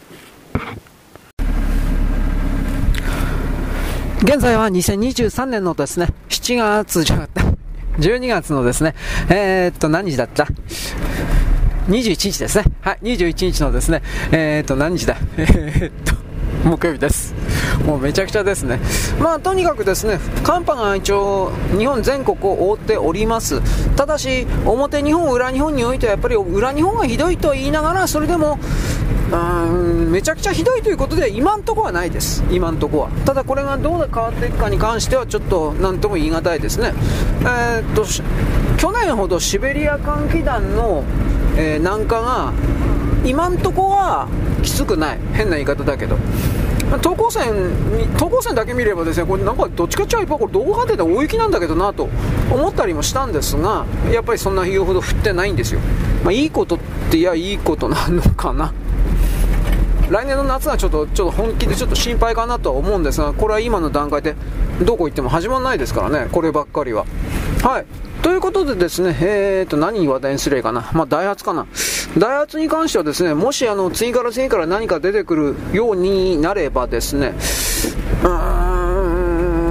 ん、まあ、トヨタはこれを分離しないと思うけどね、一応、なんか、まだね、僕状況把握してないんだけど、内部告発ではなかったらしいんですよ。ちょちょっとわからんけど。で、トヨタの側が、子会社のあのダイハツを監査したというか調べたというかどうもそんな感じじゃないかなってイメージです今のところは。ダイハツの子飼いのダイハツ社員という人たちがそのダイハツの中における不祥不正事、うん、不祥事不正ですか？これに関して、あのー、マスコミであるとか、まあ、マスコミの前の段階で企業の中での密告制度みたいな一応あったそうです。つまり、あのー、自分の部署がこれおかしなことしてるので会社として何とかしてください的なそれはどうもあったそうです。密告というか、まあ、通報制度はあったそうですがそれが結局あったけどそれを通報しても握りつぶされたりした。でなおかつ通報した側が処分された、うん、だんだんひどい会社ですね。でもなんか見えてきますね。で処分された。で握りつぶした側がへっちゃらで出世した。みたいな。これがなんか続いていたらしい。僕は分からんからそうだと断言できないんだけど。でそんな状況であのダイハツの人たちの一部の良識ある人というかそれはうん今回明るみに出てよかったっていう言い方をしてるんだけど文脈を読む限り彼らが動いたって感じではなかったんですやっぱり。トヨタかなこれは。でねなんかね例えばエアバッグの衝突試験なんかにおいて普通ならドカーンとかでなんかぶつけてなんかねやらなきゃいけないんだけどこれ本当かなと思うんだけどなんかタイマーつけといてそのエアバッグに。でタイマーがパチンとかでなんかなったらえー、どうなんですか？一定の衝撃が入るかまたタイマーがパチンとなったらエアバッグのスイッチが入るということかな？になってでその状況でエアバッグが開くとか開かないだとかの、あのー、チェック？でもそれ衝突チェックじゃないよねそれは。でもなんかそういう形でまあ、ごまかしていたって言ったらこと悪いけどごまかしていたらしいですよ。だからそこを踏まえてですね、えー、どう見るのか。まあだいぶ悪質だよね。であの自動車評論家的な人たちはこんなのは見たことないみたいなここここぞとばかりに叩いています。叩いているけどトーンが低いのはやっぱりそれはトヨタの子会社だからということだし彼らがトヨタから仕事をもらえなくなると死ぬので はっきり言って。だからなんかやっぱりメディア全体を見るとですねそのだいぶトーンが調子が抑えられてるなっていう感じは強いです。それはダメだっていうわけじゃないけど。だからうーんなんかね早めに海出しゃよかったんねとは思うんだけどね。でそのことで経営陣が自分たちの責任つまりパワハラ体質っていうんですか？モラルハラモラルハラスメント？パワーハラスメント？体質ということが続いていたダイハツという企業企業風土という言葉か。企業風土がえれえ問題だったみたいなことを言ってるわけです。うーんどうでしょうかね。ダイハツいくらも出してんだけどね俺さっきも言ったけど。軽トラだけど。軽トラとワゴンだけど。この軽トラとワゴンがでもまあ俺が買うわけじゃないけどお金ないから。でも軽トラとワゴンが5月まで出ないっていうとやっぱ困るんじゃないかな。田んぼ畑の関係があるから冗談抜きで。あの5月っていうのは。のだから農閑期の今だから止められるって言い方になるけど4月うん、ま、4月頭456とかあの辺に4月から10 9月の末ぐらいまでは田んぼ畑に関連するようなとにかく軽トラって一番やっぱなんだかんだ売れるんでで売れるプラスただ売れるとか売れないだけじゃなくてあの必要とされてるので軽トラもはっきり鈴木とダイハツしかないから。で鈴木とダイハツはそういう自分たちの立場分かってるからお互いにその潰し合うということはやってないんですよ確か。あのー、販売時期をずらしたりだとかいろいろまあそれ協力というの談合というのそうそう談合というのはちょっと違うような気もするけどそういう形であの潰し合いはしないように努力をしてるんですよ。でそれがどうなそういうのも含めてどうなっていくのかなちょっといろいろやばいかなと考えてはいます僕は。俺が考えたらどうにならんけどさ。まあ自然の大きな営みには人間はなんだかんだ勝てないんで勝つといったら変な言い方だけど対応するしかないんですがそういうことを踏まえてなんだろうね自然に対しても傲慢であるというのは自らのなんか滅亡を導いてるそれじゃないかなと僕は中国なんかのですねいろんな開発を見てそれを思います。はい。まああのー、いろんな既存の枠組みにおける常識というかそういうものがなんで崩れてるのかというとやっぱりそれはあのー、経済格差というものなんだろうな一つはというふうに一つは思います。つまりお金がないことによって自分のやりたいことができないだとか、まあ、そういうことから来る嫉妬妬みやっかみきっとそういうものがあると思います。しかしえー、っと能力があってたくさんのお金を得た人っていう人に対してまで嫉妬やっかみをするというふうな仕組み社会であった場合によってはその社会国家というものが基本的には伸びるわけはねえなと思います。この辺りなんですよね。だけど例えば徳川幕府体制みたいに生まれながら何をしてもしなくてもその地位にずっといるんだ的なこれはまあ叩かれる対象になるかなというふうな。でアメリカの、ね、民主党リベラル学生たち的な人たちというのはアメリカのいわゆる支配層と言われているものはその生まれながらにして全然その場所を変わらないということに対しての怒りというか多分そういうことを思ってるんだろうなと。ここまでは言うんですがじゃあそれらを思うような学生たちが本当の意味で能力があるのか、えー、勤勉なのか、うん努力してんのかしてんのかもしれないししてないかもしれないから分からんけれど人間は僕は大体怠惰だというふうに見てるのであまり大した努力もしていないような人たちが、えー、なんだろうね社会が悪いんだとか言ってる可能性はあるなとは思います。でも本当に努力してる人もいるからねこれは俺は何とも言えないけどね。そういう設定を選んで人間は降りてきた生まれてきたというふうに考えるしかないんだけどこれは現実というものに対してのうん敗北主義的な考え方という言い方になっちゃうんですかね。この辺りは僕は何とも言えません。まあ、いずれにしてもですね、あのー、アメリカの中での一悶着というものが、まあ、終わるというよりもこれはっきり言えばオバマたちを含めるような左側の人たちが始末されなければ左側今カーバールディープステートとかそういう話したけどこれが始末されないことにおいてはなかなかに問題解決はしないんだろうなとは思います。結局カバールイコール私さっき言ったけど大体900年8年800年900年前ぐらいからにおける中世の時代を形作ったようなヨーロッパ諸国の王家とかあれらの一族の子孫みたいなあとそれらの家来だとかも含めてそういう人たちが脈々と未だに生きてきているということが代を重ねてきているということがそしてその新しい世代の肉体の中に我らこそが何の理由もなくに、えー、支配層なんだみたいな他の人々を支配し続けることができるんだみたいなそんな考え方をずっと持っているということがそして行動に移しているということ金があるということがやっぱり人類における悲劇だろうなと思うしでそれらの人々がじゃあ何かの大きなビジョンを持って人類を支配するのだみたいなことをやっていくかというと多分それはなくて自分たちなる座標がうん安泰であればいい守られればいい多分そういうところからしか来てないのでうーん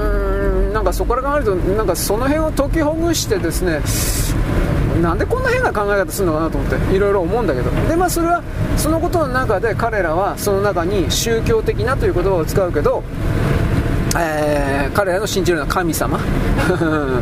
まあそのまあ、ぶっちゃければ超能力者的な人が、うん、自分たちの神でありそれらの命令に従っていれば自分は安心だ自分の命は守られる的なここから動かないからこういう概念を僕は言うわけですがそれらからも人々は私たちは離れていく必要があるんじゃないかなと僕は一応これを思います。独立というのは1人で立つということなんですがこれら支配層たちも自分で立つということを自ら拒否しているように思えるということですねはいよろしくごきげんよう現在は2023年のですね、えー、っと、なんだっけ、なんだっけ、え12月の21日ですね、明日当時だ。なんかそんなこと言いましたね。僕は今、文章のですね、構成をやりながらやってんので、まあ、まあ、だいぶ止まったりするけど、勘弁してくれ。まあ、無理だよ。というわけで、今やってるのはクロステック日経の記事です。日本のアニメがですね、大人気というよりも大人気なんかどう、人気はどうでもいいですよ。それが金になるかならないか。ということで、金になってるということみたいですね。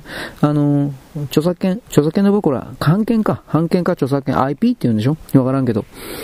その版権著作権なんかを書いて、使ってですね、まあゲームにしたりとか、まあ実写化したりとか、なんかそういう風なことの流れを含めて、いろいろ混ぜて、とにかく、うん、だいぶ儲かってると。はい。で、それはいいことです。うーん、えー、え、え、え、おい。で、この、アニメアニメって言ってるけど、まあこの場合においてははっきり言えば、うーん、漫画ですよね。漫画原作があるということにおける強みというか、それはあると思います。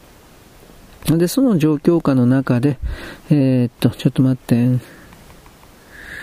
この資産をどうやって守っていくのか。中間北朝鮮がですね、特に韓国なんかはなんか縦読みだったか、縦読みの名前忘れた、あの、ゴミ、ゴミみたいで、ゴミですね、ゴミのあれで、なんかあの、うん、アプリか、どうのこうので、日本の漫画家を囲い込むということをやってるんですが、まあ、使い捨てだけなんですね、これはきっと。うーん。で、あのね、なんだったかな。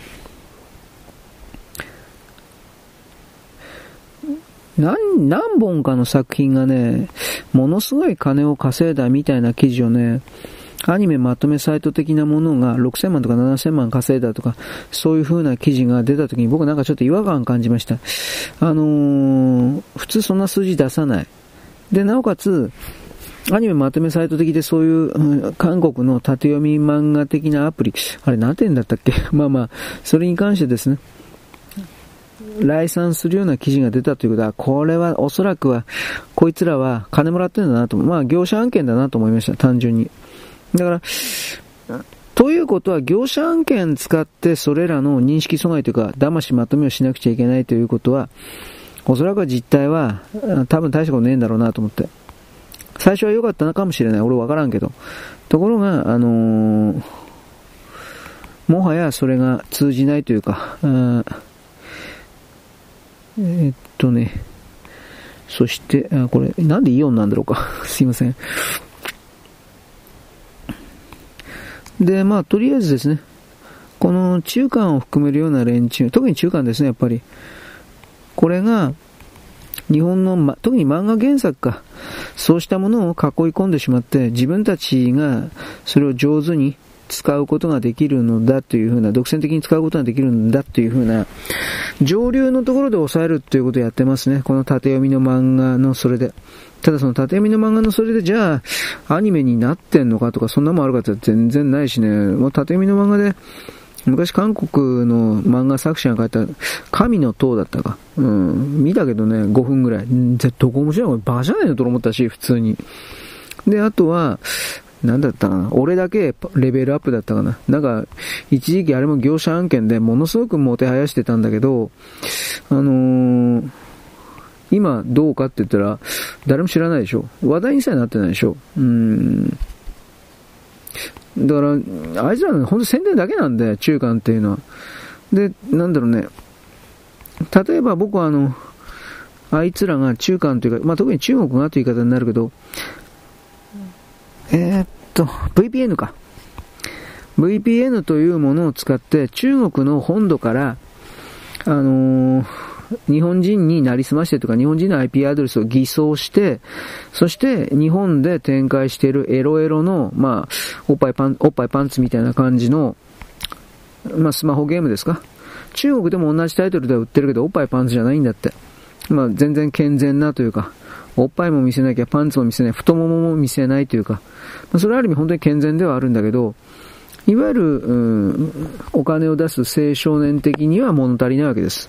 で、それらの人々は、えー、北米版と日本版、やっぱり日本版だったはずだ。日本版のですね、それらのゲームを日本人のふりしてダウンロードし、日本人のふりして課金するんです。でもこれ、お金のとこはちょっと違うんじゃないかな。日本円でやるのかな多分違うだろうしね。俺、ウェブマネビ、なんか違う、な、なんで中国、中国の人民元かなんかでウェブマネーかってそれ振り込むことできるの？俺知らないけど。まあいいや。で、そういう形で中国人が支えてるっていうことを言いました。あとはね、あのー、なんだったかな。ランキングのサイサイトというかそういうのあるんですけど、順番つけるような。そういうランキングのサイトをよくよく見たら中国人が経営していたり、サイトをね。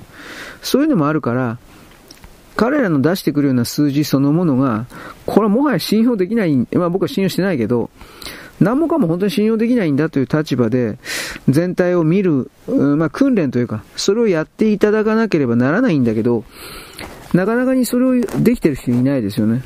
うん。えー、はい。はい、今見て。まあ、騙されんなってことですよ。はい。で、今見てるのは、えー、っと、なんか、指輪物語にどうのこうの。青葉みたいなやつがいて、自分のアイデアをパクっただろうみたいな。意味わかんないやついるな、本当に。で、そういうのが世界中にいるっていうことですね。でも、同じ人間なんだから、偶然に大体似たような考え方をするっていう人はいると思いますよ。その西洋人だろうが、東洋人だろうが。なんで自分だけが特別で自分の持っている考え方のみが自分の脳みその中から出てくるんだみたいな、そんな風に考えることができるのか、僕にはそれがわからない。えー、っとね、え、え、え、余人をもって変えがし、変え難しという言葉があります。つまりこの人でなければならないよっていう概念のことわざというかそれなんですが、それ嘘なんですよ。これでもう僕は騙されてる。例えば、ペンは剣よりも強しとかっていう言葉あるでしょこれも僕は全くそんなこと思ってないんで、剣の方強いに決まってんじゃん。何言ってんの？殺せばしまいだよ。殺されたら終わりだよ。なんでそんな本当のこと言わねえの？だだから、なんだろう、この世界に来る偽善がね、本当に多いもんだから、時々ね、ヘドは、ヘドは出ないけど、まあでも、嫌なんですよ。はい。えー、っとね、ちょっと待って。これ、伸び、伸びってね、これなんだけど、伸び、あ、これか。日が、日が立っているよ。立つ、これ立つだよね。うん、あの、これ今の記事はね、どっかの動物園で。猿がね、焚き火に集ま、あ、温まってどうのこうのって記事なんですよ。うーん。なんかね、近くに温泉かなんかあんのかな？自然の。で、そうすると寒いでしょ、上がったら。上がって、上がったら寒いから、この猿どもが、なんかこの、ようわからんけど、焚き火的なものですか？えー、っとね、の近くにいればあったかいということを覚えて、火をだんだんと怖がらなくなったっていう記事なんです。何言いたいかというと、野生動物もですね、あの、まあ、多分人間と一緒にいたらという言い方じゃないか、人間と一緒に近かったらという言い方じゃないかなと思うんだけど、あのー、あれ？いろいろ学ぶんだと思いますよ。火は、まあ怖いもんではあるけれども、まあ上手に付き合えば、暖かいみたいな。多分そういうことじゃないかなと思うんだけど。はい。まあどうかね。火鉢、私さっきストーブね、石油ストーブのことを言ったけどね、火鉢みたいなところとかもね、猫はね、寄ってくんだって。火燃えてても。うーん。どうなのかね。犬猫は生まれた時からその犬、家に住んでるから、あなんかやっぱ他の野生とは違うんかね。ぱ環境が動物の考え方を変えるというのもきっとあるのかなと今思ったです。はい。えっ、ー、と、これはですね、今やってるのは、辺野古の大執行がどうのこうの。朝日新聞にしろ何しろ、まあ何だっていいんだろうけど、いわゆる中央にいて、えー、なんていうか、現場の人の声なんか本当に全く聞かなくて、で、そういう人たちが何とかでなければならないとか、許せないとか、文章とかね、新聞とかで言うけど赤旗とか見たらひでえなと思ったけど、いや、現場の人喜んでんじゃん。現地の人はね。なんでそんな本当のこと言わねえのかなと思って。だから、これは僕たちが普通の人たち、まあ普通の人ですね。これは現地の声なんか調べないから、まあし、また、この共産党の連中も我々が調べるわけはねえという風な形で、もちろん高く食ってるから、これはあるだろうけど、そういうものをですね、あの、もうやめるというか、その、無知のシステムという言い方ですか、これをもうやめるという状況に来てるんじゃないのというのが僕の一応立場ではあるんです。同じことを繰り返していかんですよ。あの、これらの活動家と言われる、わーわー言ってるだけで自分たちの言うことを聞かせる、人を言いなりにする。まあぶっちゃけ金よこさなんですよね、結局。そういうのはね、もう本当に非合理的だから、うん。まあ、とりあえず、反対だとか言ってるのはね、地元の人じゃないんですよ、本当に。どっか九州だとか、まあ、島根県でも鳥取でもいいけど、東京でもいいけど、そういうところ入ってきていることで、沖縄がどうなるか本当にどうでもいいんですよ、この人たちは。そのわーわー言うことで、まず日当がもらえればいいんですよ。うさを晴らせればいいんですよ。あのー、こういう人たちの全部とは言わんけど、多くが、あのー、第一次安保闘争とか第二次安保闘争の時で、まあね、警官を殴ってみたいな感じで、指名手配されてる的な人もいるけど、何よりもあれですよ。まともな会社に就職できなかったんです、こんな人たちは。うん。で、まともな会社に就職できず収入も低くてさ、で、そういう状況をですね、えー、っと、人のせいにするんですよ、このじじいたちは。ババアたちは。あなたたちがおかしなことしたんですよっていうふうな自分の人生に対して。うん。えー、っとね、これ、くさびって書いとかなあかんね。はい。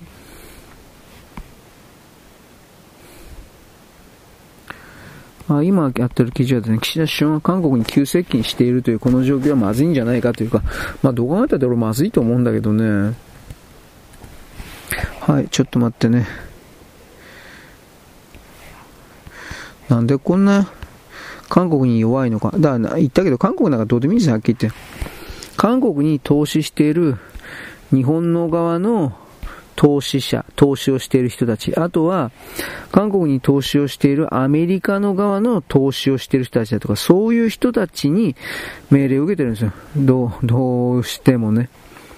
はい、これは、選挙違反のやつですね。あ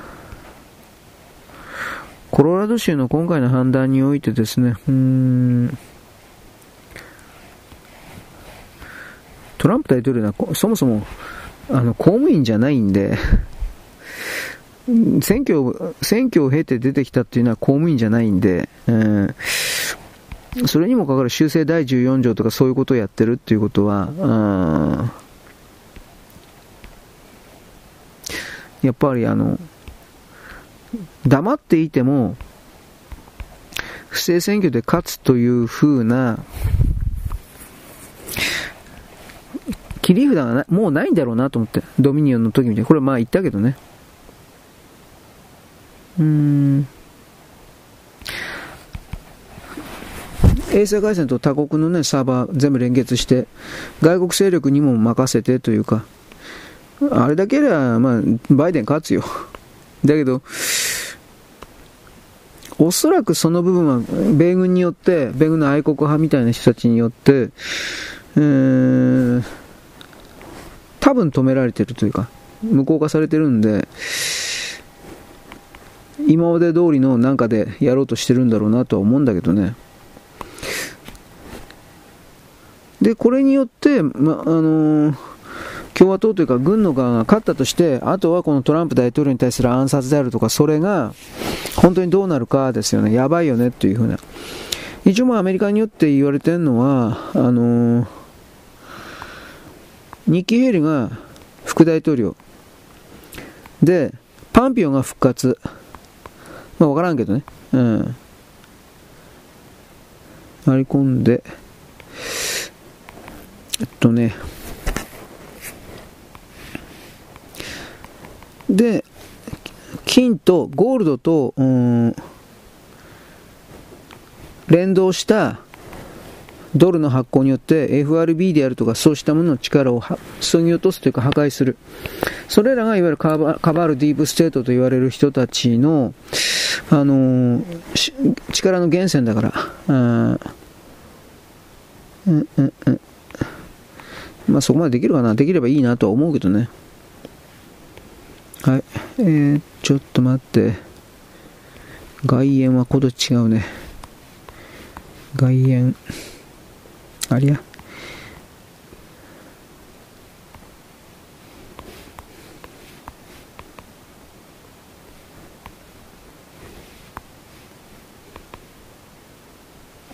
いしょ。全体構造ですね。はい。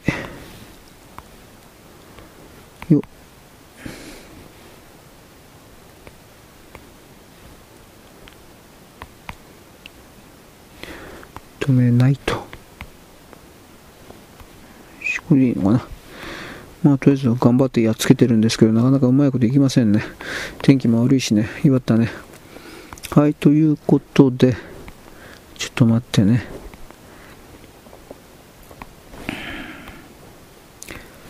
えー、っと、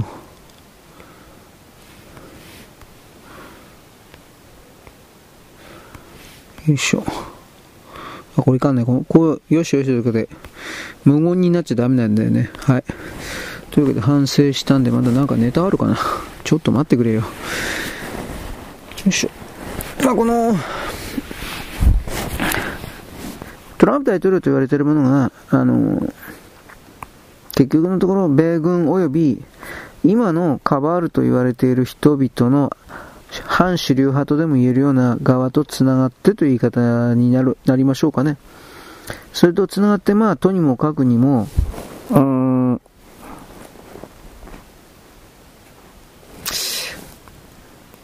アメリカを自分たちの、つまりアメリカ人におけるアメリカ国民の手に取り戻すということの動きをしているのは事実だ。事実だし、現実だと思います。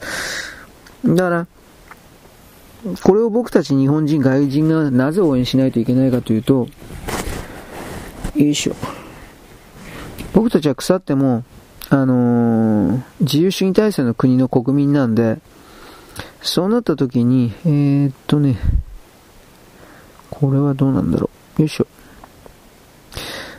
現実自分たち日本が一人で本当に独立して立っていられる、立っている国であれば、何ら問題ないんですけど、でもそうじゃないですよね。ということは、どうしてもどっかと組まなくちゃいけないというふうに考えたときに、現実どこかってアメリカ、アメリカしかないんですよ、アメリカしか。本当はイギリスだとここにもいろいろあるけど、フランスまで来てもうダメですよね。あれはもう完全に、どっかで必ず裏切るでしょう。あれは。大陸側の、ユーラシア大陸の中の覇者を勝手に気取るというか、古い第一世界における、まあ主人みたいなことを勝手に思ってるから、まあそれはダメだろうなと思うけど、えー、っとね、止めるだったかな。基本的にはね、大陸国家とね、島国国家っていうのは、その成り立ちからしてもね、考え、そこに住んでる人々の考え方からしてもね、あのー、どうしても違ってくるんですよ。で、島国国家というのは、基本的には島国と、同士で大体はつながるという、なんかそんな考え方になるんですよ、やっぱり。うん。まあ、それで海彦とか山彦とか、なんかそう、そういう感じになるんですけどね。うん。えー、っとね、魚介類が豊富なのに日本で寿司を食べるという意味。台湾の魚ってね、油乗ってないんだって。これを知らんかった。脂肪がないということですね。筋肉はあるけれど。なんででしょうか南、南のところに近いからだろうかしら。うん、だからあんまり美味しくないんだって。へえ、そうでござんすかっつなもんだが。はい、ちょっと待ってね。えー、っとね。これ、これはどうなの？えー、っとね。レールガンに関しては、これ今ちょっとレールガンの記事も見てるんだけど、なんかアメリカはね、熱問題か何かでこれ、えっとね、降りたとかって言ってけどね、えー、っとね、世界止めれていいのかな？こいつをなんか日本がクリアして、したんだそうだ。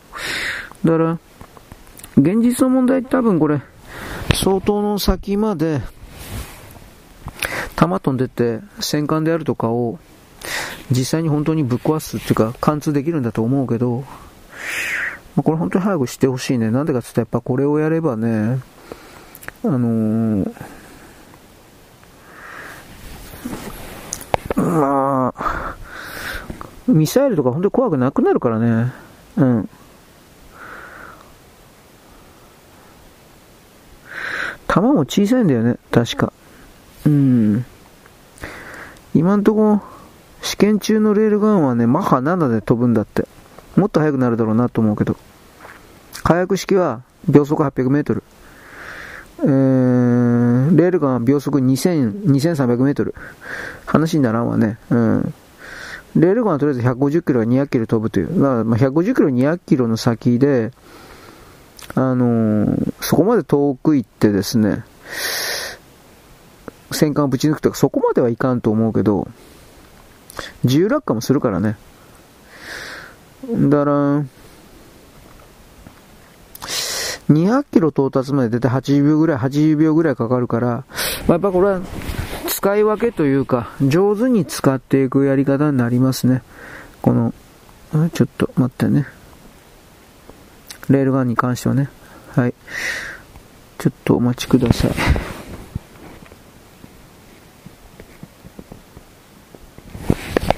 あとは原付バイクはなんか製造中止になるとかって、これ俺前にも言ったと思うけど、確か原付バイクの2種を、えー、っとね、原付バイクの2種を、そのままの状態でデチューンするんじゃなかったかな。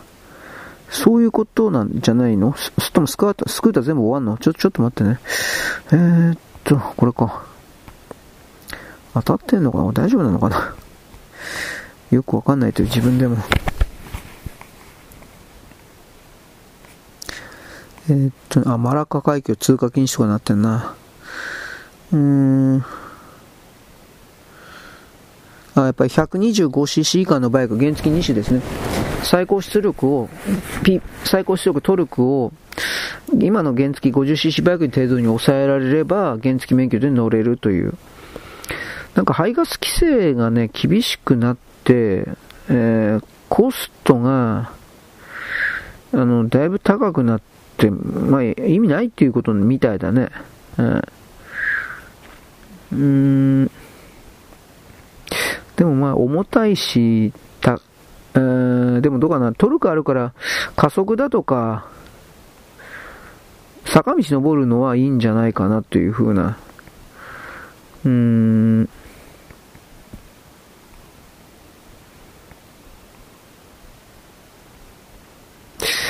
どうだろうね。普通の原付を、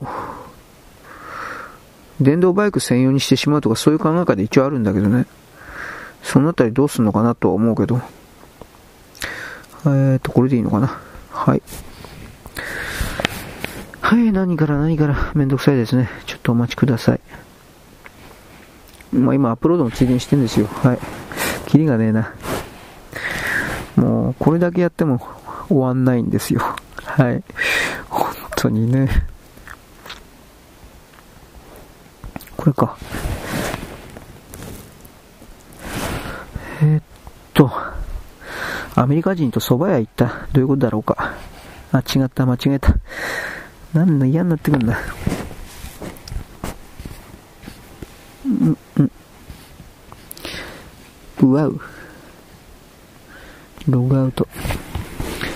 うんとですね。マラッカ海峡封鎖、イスラエル船は通過禁止って書いてあるね。あと、フランス・パリで日本のおにぎりが行列。これ、これはどうなんだろうな。うーん。海外の飯、何？どういうこと？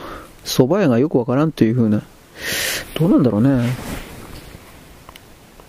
蕎麦屋がま、うーん。蕎麦屋の蕎麦の美味しさがわかんないところで、なんか、それはまあ、よくわかんないじゃないか、そりゃ。はい。あとは釧路市で建設中の太陽光発電所。これ俺今ヘッドラインしか見てないけど、なんか森林法と言われているものを完全、森林開発法か。森林開発保全法と言われているものをなんか完全に無視してるとかって、なんか大騒ぎになってるとかって出てるね。うーん。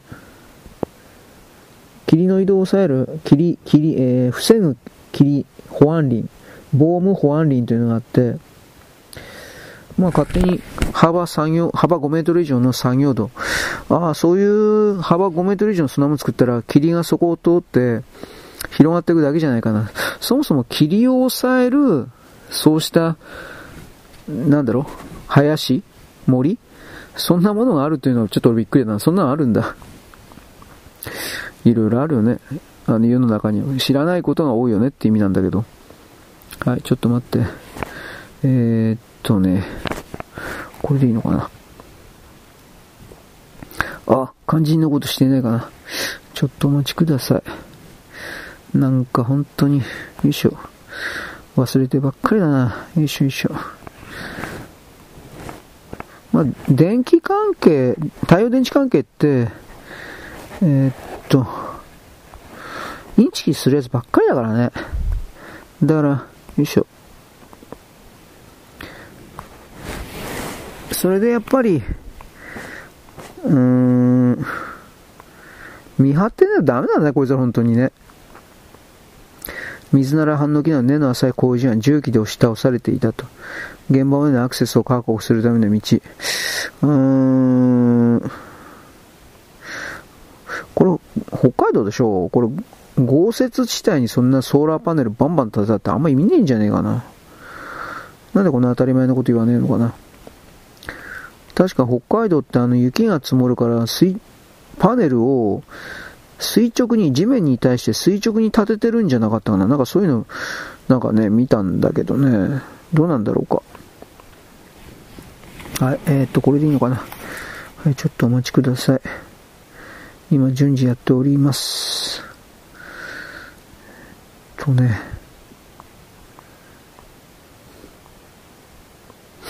えー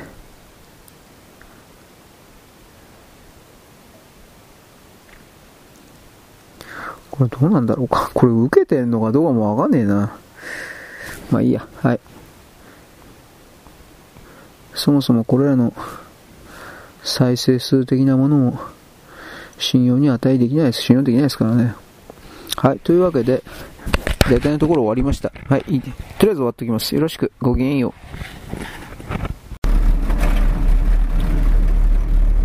う。現在は2023年のですね、えー、12月のなんだっけ、21日だそうですね。えー、っとね、なんだっけ、水曜、木曜日です。私ですね、あのー、さっきですね、えー、何だったかな、モニタリングという番組を1分、2分見たんですけど、これ、どういう番組かいまいちよく分かってなかったんですが、いわゆるドッキリテレビなんですね。うん、ななんとなくそういうのは、過去1分、2分という感じで見たことあるから知ってたけど、本格的に、えー、あつまりあの有名人な歌手であるとか、俳優さんを変身というか、えー、変装させて、素人のふりをして、えー、のど自慢的なイベント的な、そういうところに出させて、おばちゃん、おばあちゃんのイベントをした高橋真理子だったかな？なんかそういう風な感じで出させてですね、おばおばあちゃんすごいとかなんかやってる。どうなんだろうね。あれ本当に、周りの見てる人っていうか、観客っていうか、あれは、本気でなんていうか驚いてんのかね。なんか僕はあれも全て台本で仕込みであのいわゆる売れない役者さん的な人が観客の、ね、役になってででもってですね例えば今日は誰だったかな？ととしきとしだったか。としだったか、まあ、x ジャパンの人だと思うけどとしだったかとしきだったか。この人が歌ってるという風なことでですね歌い出したらなんか他の人たち観客の人たちがびっくりしてなんか立ち止まってどうのこうの。いやこれはなんかできすぎだなと思って。どうなんですかね。あのとりあえず僕はあの観客含めてなかったも仕込みじゃないかなという説です。まあ時たまはやっぱりその本当のなんかシチュエーション設定のそれもあるのか知らんけれども大体のところは嘘なんじゃないかなと思って。なんでかっつったらコントロールできなくなっちゃうからあの観客のリアクションだとかまあどうですかね、その観客のリアクション的なものも都合のいいのだけを拾って切り張りすればいいっていう、そういう人もいるから、なんとも言えんけど、うん、でも多分コントロールされた面白い気象転結な映像を、どうせリアクション映像を求めてるだろうから、あのモニタリングというのはその出てる人驚いてる人騙されてる人って言い方もしようが全て含めて、まあ、台本なんじゃないかなと思ってるんですけどね。でどっかの学校みたいなところに出かけて、えー、なんかおドッキリ？を仕掛けるような。それは生徒たちの全てを騙すことができないからおそらくは本当なんだろうけど小さなレストラン的なところを借り切った形のあれっていうのは、まあ、これだいぶ嘘なんじゃないかなと一応疑っています、まあ、ただそれだけのことなんですが人気はあるんでしょうね。多分あれ結構長く続いてる番組だろうなと僕は判断するんでああいうの好きな人いるんですよね。何とも言われませんけど。でまあその都市だとか僕は先週だったか先々週だったかがちらっと見た時にスキマスイッチが何でか知らないけど出てて あれ？え？と思ったけどえー、っとどっかのショッピングモールみたいなところのほらよく階段の下とかでさ踊り場みたいな死んでるようなところで場所が死んでるようなところでそういう売れないアーティスト売れない芸人のコンサート的なこともやってるのは知ってましたけどまさかそんなところにスキマスイッチがなんでこんなもん出たのかなと思って。どんなメリットがあるのかなと。そんな落ち目な人たちでもないと思うんだけどなといろいろ考えてしまったんですが、まあ、逆の意味で言ったらそのモニタリングという番組そのものがだいぶ人気があってで、えー、出た方がメリットが高い。ということなんですかね。うん。まあ、芸能人のあの世界における互助関係ですか？互助互助組織というか。テレビに出るというのは結局そういうことですよね。そのキャラクターを売って知名度顔を忘れられたらそれでおしまいなんでその顔を忘れられないための協力をするという形で。でもなんかどどうなんか都市だとかスキマスイッチだとかその辺は別にその忘れ去られてしまってるような人たちではないような気するんだけどうーんまあ本人たちの事情とかもあるのかね？あの出てみたかったんですだとかそういうの。どうなんだろう、まあ、昔からこのドッキリカメラ的なもんっていうのはあのテレビ界にはあってそれである程度のうーんなんだろう、数字はやっぱり安定的に取れてたそうなんで、やっぱこの企画を、それはどうにもなくらなくならないもんなんですかね。なんかいろいろ思いました。まあ、テレビと言われているものもですね、まあ、だいぶ落ちぶれてはいるんですけれども、その時々におけるですね、なんか貫かれている人々の、貫かれた人々が求めるもの、人々が求めている貫かれたもの、まあ、この脅し、えー、騙し、びっくり、びっくりドッキリみたいな形におけるですね、リアクションを見て楽しむ。これはいつの時代も求められてるもんなんですかね。なんかそういう言葉を出してしまいがちになりますけどね。わかんないけど。はい。ということでですね、それ以外のことは分かんない。俺、モニタリングって他にあと何やったか知らないですよ。その芸能人がなんか、えー、のど自慢大会的なところに出て、えー、実は本人でしたとか、いやーとかこ、これ以外のパターン知らないんで、他になんかいろいろあるんだろうけどね。あ、る意味、同じような企画に凝り固まってるという形で、なんだろうね、ネタ不足みたいなところはきっとあるんだろうなとは思います。はい。まあその中であそうだからなんだな。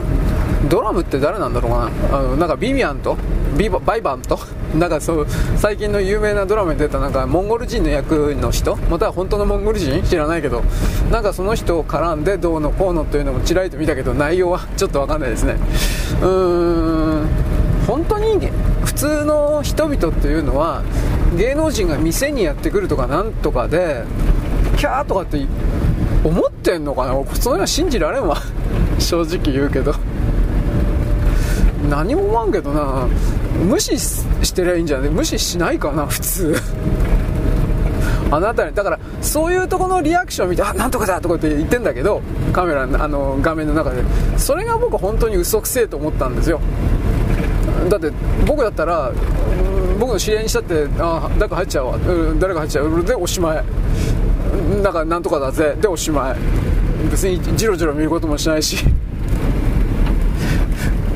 だから自分でやること一生懸命自分でやることが忙しいからそのね構ってらんねえっていうかそういうのがあってさ。だからそれがあるから僕はあのあの番組における周りの人たちがなんかすげえ感激したりなんか泣いてるとかなんかキャプションとか出てるけどいや泣いてないと思うけどなとか あの、いい土産になりましたとか、なんか、ね、し、死ぬまでの思い出にとか、なんかそんな大げさなことは多分言わないと思うけどなと。だからそれを踏まえてやっぱり全体のテレビのネタのためにいろいろ皆さん 頑張ってるというか作ってるというかそれを考えてしまうんですよ、まあ、それはダメだというわけじゃないですよ。うんこの世界というものはそういうお芝居みたいなもので、えー、お金稼ぐようなエンタメ的なもので構成されてる部分があるのは、まあ、認めますからね。でもどうなんだろう。時々やっぱり僕そのテレビの、まあ、あらゆるテレビの番組における過剰な演出というかいやちょっとそれはないよねみたいなものにはついていけないことが多いですね、あ、どうにもならんことだと思うけど。はい。というわけでですねあと何やったかなあコロラド州のあれか、コロラド州のですね、あの、全部、オール100%民主党の裁判官というか、そういうもう判事たちが決めたコロラド州においては、トランプ大統領というキャラクターは反乱罪の対象なんで、これは、あのー、認めないみたいな。でもコロラド州でそれ決めたからといって、だからどうなのと思うんだけど、多分だから具体的には実際的には、共和党大会で指名されたとしても、トランプ大統領が大統領指名されたとしても、コロラド州には、コロラド州の投票、投票権にはトランプ大統領の名前が印刷していないという可能性。そんなことできるかなと、いろいろ思います。現実にコロラド州のその投票用紙からトランプ大統領の名前を消し去ることは本当にできるかどうか私は分かりませんが、まあ、やっちゃったら大変なことで、結局そしたらブルーステートと言われる州において、トランプ大統領の名前が多分書かれていない投票用紙が出てきて、それが有効だという風になって、そんなもんだから各州において違うみたいなことになったら、これも選挙でもなんでもないんで、そういうことまでやる、やらざるを得ないというか、そのね、ジョージ・ソロスでも、なんかバイデンでもオバマでもいいけど、明らかになんか自殺というか自滅というか、やっちゃいけないことをやってるような気がします。収集つかなくなるんじゃないかな、そこ、ここまでやっちゃうと。自分たちの側だけがどんな風な好き勝手なルールを策定してもいいんだっていう風な、これをね、これからもずっとやるっていうんでしょ。で、アメリカ国民なんでこんなこと起こんねえの？明らかに変だろ。おかしいだろ。いわゆるその、ね、極左、民主党であったら何やってもいいのと。民主党にあらずんば人にあらずんばあらあらずみたいなことを本当にやってるけどそんなこと本当にいいのっていうふうにみんな問いますよ。俺も問うわ。これおかしいわと。で共和党の候補のラマスワミという若いあんちゃん。これまあポーンと出てきたんだけどウォークというですねあのいわゆるディズニー的なあれらのポリコレ的なあれらは全部ダメだっていう風なことで本出してそこから名前売っていた人なんだけどこのラマスワミっていう人がこれあの取り消さないんだったら自分は、えー、コロンビア州のあの共和党の予備選にはもう出ない。拒否するっていう風な。で同じディサンティスとかニッキー・ヘリとかいろんな共和党の候補に対してあなたたちもそうするべきだって言ってるんです。なぜならばそれをしないんだったら結局こんな法律を完全に無視しためちゃくちゃな動きをあなたたちは結局それは認めるんですね。そのように取られますよということをラマスワミは言ってるわけです、まあ、これも彼の言う通りなんですよ。はっきり言って。だから民主党だったら民主党候補だったら本当に何をしてもいいんだっていう風なね。あと共和党の形ばかりの共和党ライノですか？であれば何をしてもいいんだっていう風なこんなことが通るアメリカであってはならんでしょう。どう見たって。だからうーんだから本当に今のアメリカって日本には全然こういう部分は報道伝えられないんだけどやっぱり知るべきだと思う。つまり肝心の党のアメリカで本当の民主主義が彼ら自身の手によって破壊されようとしている。しかし彼ら自身って言ったってそれをいうふうに先導していったのはオバマというのはあるんだけどオバマとその勢力というのはあるんだけどアメリカ人そのものがそれを見抜けない見抜こうとしないというふうな態度を顔面に続けるというのも彼らの責任の中にあるから。で僕たちが何ができる？いやいやそれ間違ってる絶対違うよと。わーわーまあわーわー言うだけだけどさ外人の僕たちは。だけどまあそれができることだからとりあえずはそれを言わないといけないよねっていうふうな立場で僕は一応言うわけです。なんか本当にやばいよね。まあでもやばいみたいな、怯えてもしょうがないんだけどね、立ち向かわんといかんから。はい、よろしく、ごきげんよう。現在は2023年のですね、12月の22ですね。えー、でよかったかな？当時でございます。違ったかな？え、21? えー、まあまあ、どっちかです。あのー、その状況下においてですね、えー、今日当時じゃなかったっけ？俺も めちゃくちゃよくわかんねえな。当時だ、当時だったかもしれません、今日がね。はい。あのー、何の話してたんだっけ？カバールディープステートがうんぬんか。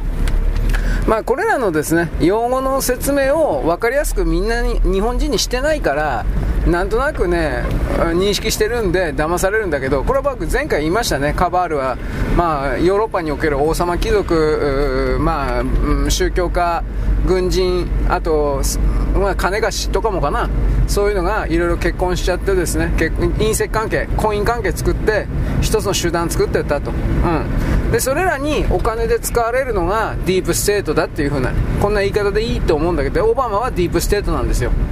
でオバマというのは人工授精で作られた男でありあのそもそもそのなんていうかな最初から人類を破滅破壊に追い込むためのそういうコマンダーとして司令官として最初から作られた男なんでそれは表の顔と裏の顔は違うのは当たり前です。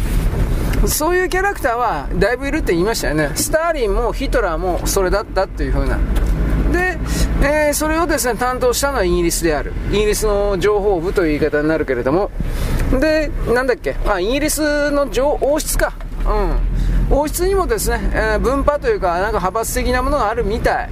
でえー、っとエリザベスは戦争はあんまりやりたくなかったらしいと言うけど僕は分からん。でチャールズがエリザベスを殺したって言うんだけどこれは証拠がない。もう言いたい放題だね。もう分かんないから。ただそういう、まあ、殺したところでね、まあ、チャールズのなんか知性はだいぶちょっとやばそうだから。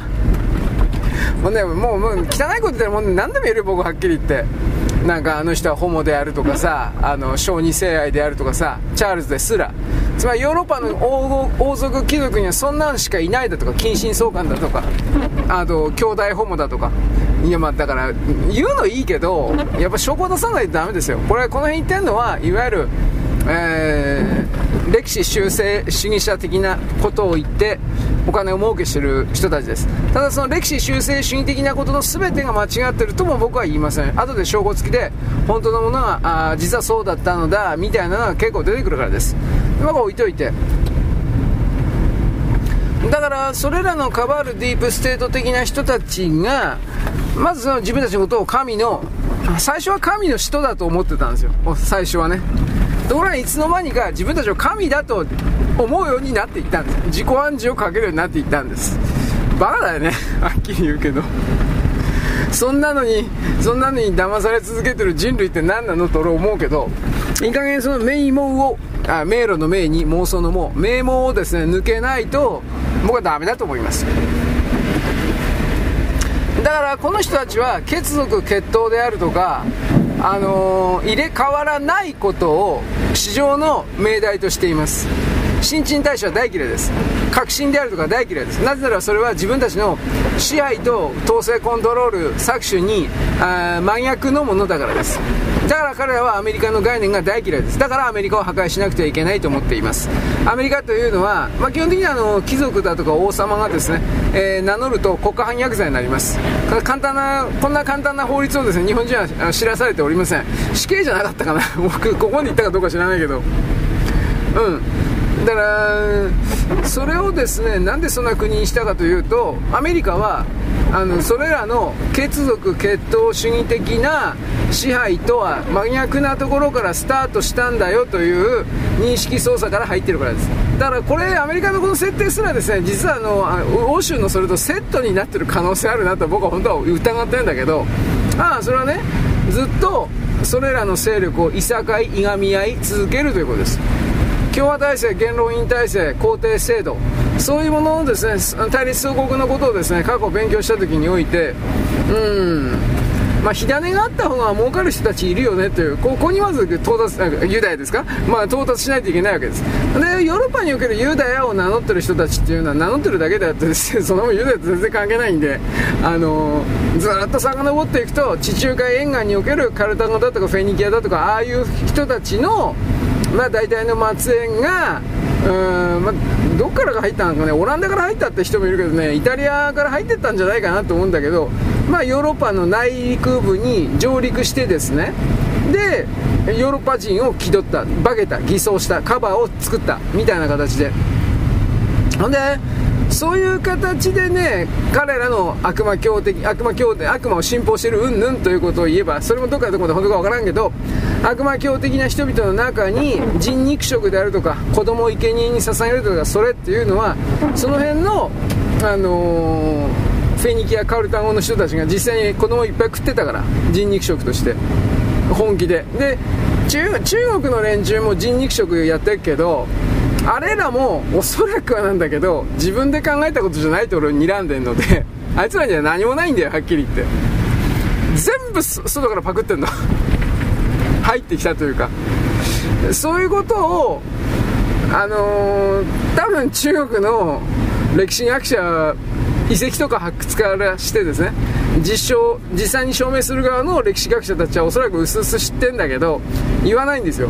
いくつかいやだいぶかな。埋め戻してる古墳というか墓というかあるんですよ中国いっぱい。なんでかっつったらそこにローマの時代であるとかアレキサンダーだよでいいんですか？あれらの時代の西洋の武具であるとか西洋の刀であるとかそれがいっぱい埋まってる塚というかまあ遺跡というか古墳というかあってそれは王の墓なんですよ。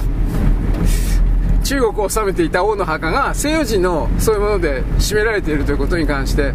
最初はなんか無理やりに、あの、それらの西洋人たちを奴隷兵士というか雇ってたんだみたいなことを言ったけどなんか次から次から見つかったらしいんで俺これ本当だなと思うけどねでもあいつは隠すからきっと本当なんだろうなと思ってるけどうん、見つかったそうなんで、まあだから埋めちゃったという。まあ韓国もそういうことするよね。韓国も確かそういうことしたはずだ。前方後円墳かなんかでいっぱい見つかってさ、あいつらの歴史が全然成り立たないことが、これ実際の証明されちゃったんで、物物あの物質的証拠から。だから隠しちゃったんで、そういう例が、えっと、豊墳とか円墳とか、えー、前方後円墳とか、だいぶ埋め埋めてんだよ、あいつら。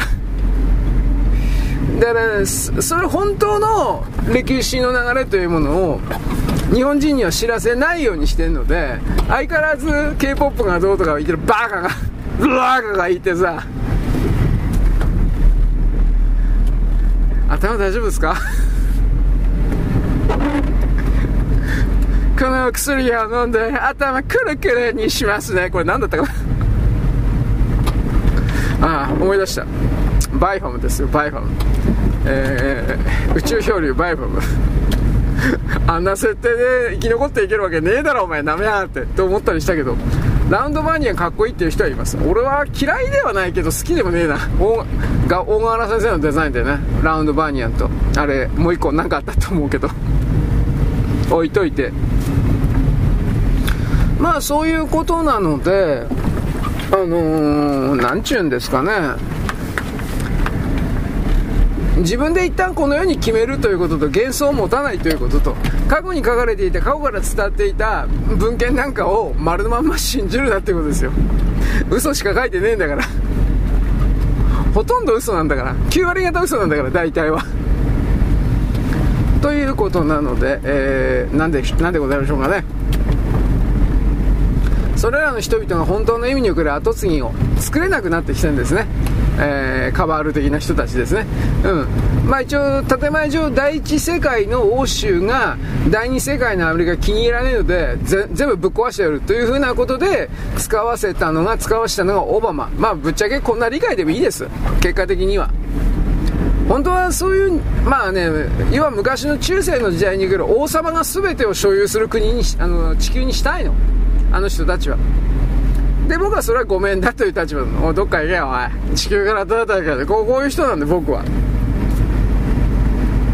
だけどそれは、あのー、数多くの地球人が、あ私あなたが、いろんな意味で、あのー、隠されていた歴史なるものを正面から見るような、えー、まず精神を持っていただかなければ、だいぶきついだろうなと思うわけです。逃げてばっかりだから、皆さん。うん。だからそれを踏まえてですねうんまあ支配層ですからなんかモレクシンがどうとかいろいろ言ったけど、まあ、とりあえずその悪魔的な人っていうのはね両党使いだったうんぬんというこの部分もねはっきり言うけどあのー、本当にねこれ前も言ったけど本当にホモやりたいんじゃないんですどうせあの、権威に従ってるだけなんですよ。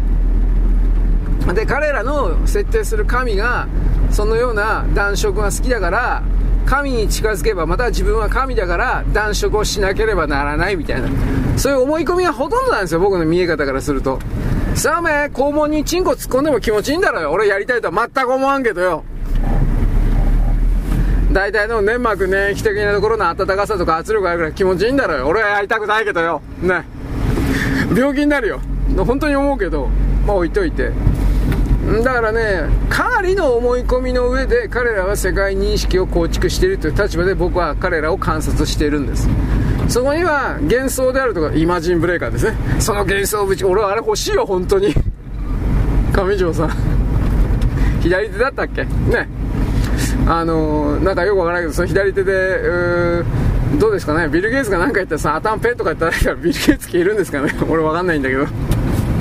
そもそもあの、金賞目録って まだやってんでしょ？すごいよね。いつ終わんの？で、まあいいけど。なんかそもそも金賞目録という本が最初の主題だったはずなんだけど、今そんなもんななかったことになってるからよくわかんないです。まあいいです。ということなのでですね、うーん、後継ぎが出ない。そしてその中で、えー、まあ、たった一人の、一人じゃないか。人間世界には4人いるのかな、まだ。4人ないし、プラスアルファで。4人、5人というか。でも、大体全部女なんですよ、確か。全部女だったはずです。その辺は。で、そっから、あどうかな、そっから、男とかいんのかな男の、ね、新刊支配みたいなやついるんかね俺ちょそこまでちょっとわかんないんだけど、うーん、それらをね、本当に現代文明の何かの力でね、見つけ出すことができればね、本当楽なんですよ。僕らの勝ち。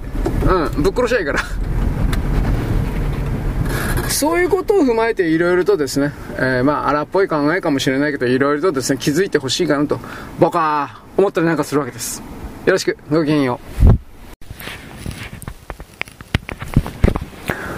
現在は2023年の12月のですね、22日のですね、えー、当時であります。今日過ぎてですね、えっ、ー、と、日光が長くなるうんぬんかんぬんもあるんですが、霊的な、まあ、オカルト的なことを言いますけれども、今日過ぎてですね、またさらに世界の様子が大きく変わるでしょう。で、具体的に言えば2月のですね、3日だったかな、えっ、ー、とね、節句と、単語の節句、節句という日付をですね、超えて、これが本当の新年になりますが、えー、旧暦ね、旧暦、旧月暦、まあ、新年になりますが、ここからですね、新しい人類の世界がさらに変わっていくということになります。というか別にそれは今年だけに限ったわけじゃなくて、去年も一昨年もその前もずっとですね、10年間以上ですね、繰り広げられてきたことです。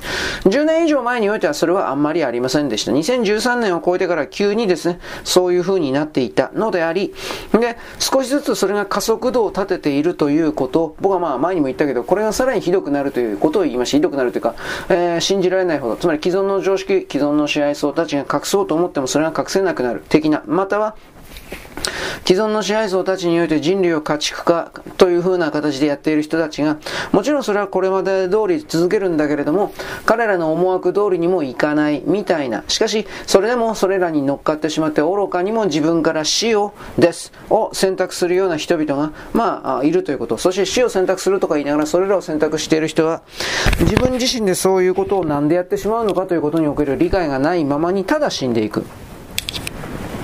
まあ中国なんかでそういうことが起きるでしょう。いやまあ世界中でそうなんだろうけどね、食料不足とかこれはまあ多分夏以降起きるだろうというのは、今年の冬が全然その、日本ね、冬が全然その、なんていうか大したことがなかったということは僕は普通に考えて、ああ、これは夏、つまり来年の夏がとんでもないことに暑いということになるんだろうなという大体の構えを持ちました。持ったところで何もできはしないんだが。2、3、4、5、すみません、今、洗濯も畳んでるんで、えー、聞きづらいかもしれないけど、ほっとけよ。えー、ちょっと待ってね。これでいいのかな？えー、僕は何やってるかというと、えー、僕は偉そうにタオルを巻けよ、首とかよ、とそのタオルをです、タオルを含める色々ですね、えー、畳んでおります。畳んでおいた方がですね、ある意味楽なんですね。後で使うときに。はい。えー、っとね、ウクライナとロシアの戦争というのはおそらく、おそらくなんだけど、どんなに遅くてもトランプ大統領が、まあ、誕生するかどうか私はわからんけど、してほしいと思ってるけど、僕は常に根性腐ってるので、暗殺や不正選挙のことを言います。それの結果、ならないだろうと言います。だけれども、普通の常識があれば100%トランプ大統領です。これは僕も本当は、本当はそう思ってる本当はそう言いたいの。言いたいけど、まあ言わないんですね。それはあなたたち、ボンプに任せましょう。凡人の凡に、えー、婦人の婦と書きます。夫の夫も書きます。まあ、いや、まあいいや、俺俺もボンプだからバカだからどうでもいいんだけど。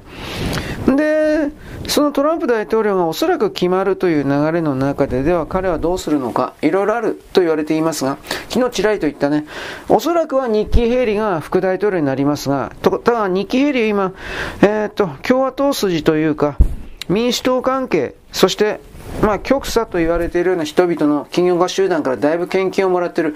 まあ、金をもらうだけならどんな政治家でもやるわけですから、そこの部分を問題視しないとしても、それが彼女の実際の行動、政策とかにつながっていく可能性が高いというのであれば、トランプ大統領は日記ヘリを使わないと思う。その場合誰か、タカー・カールソンだと思います。今のところはね、ラマスバミではないと思う。わかんないけど。はい。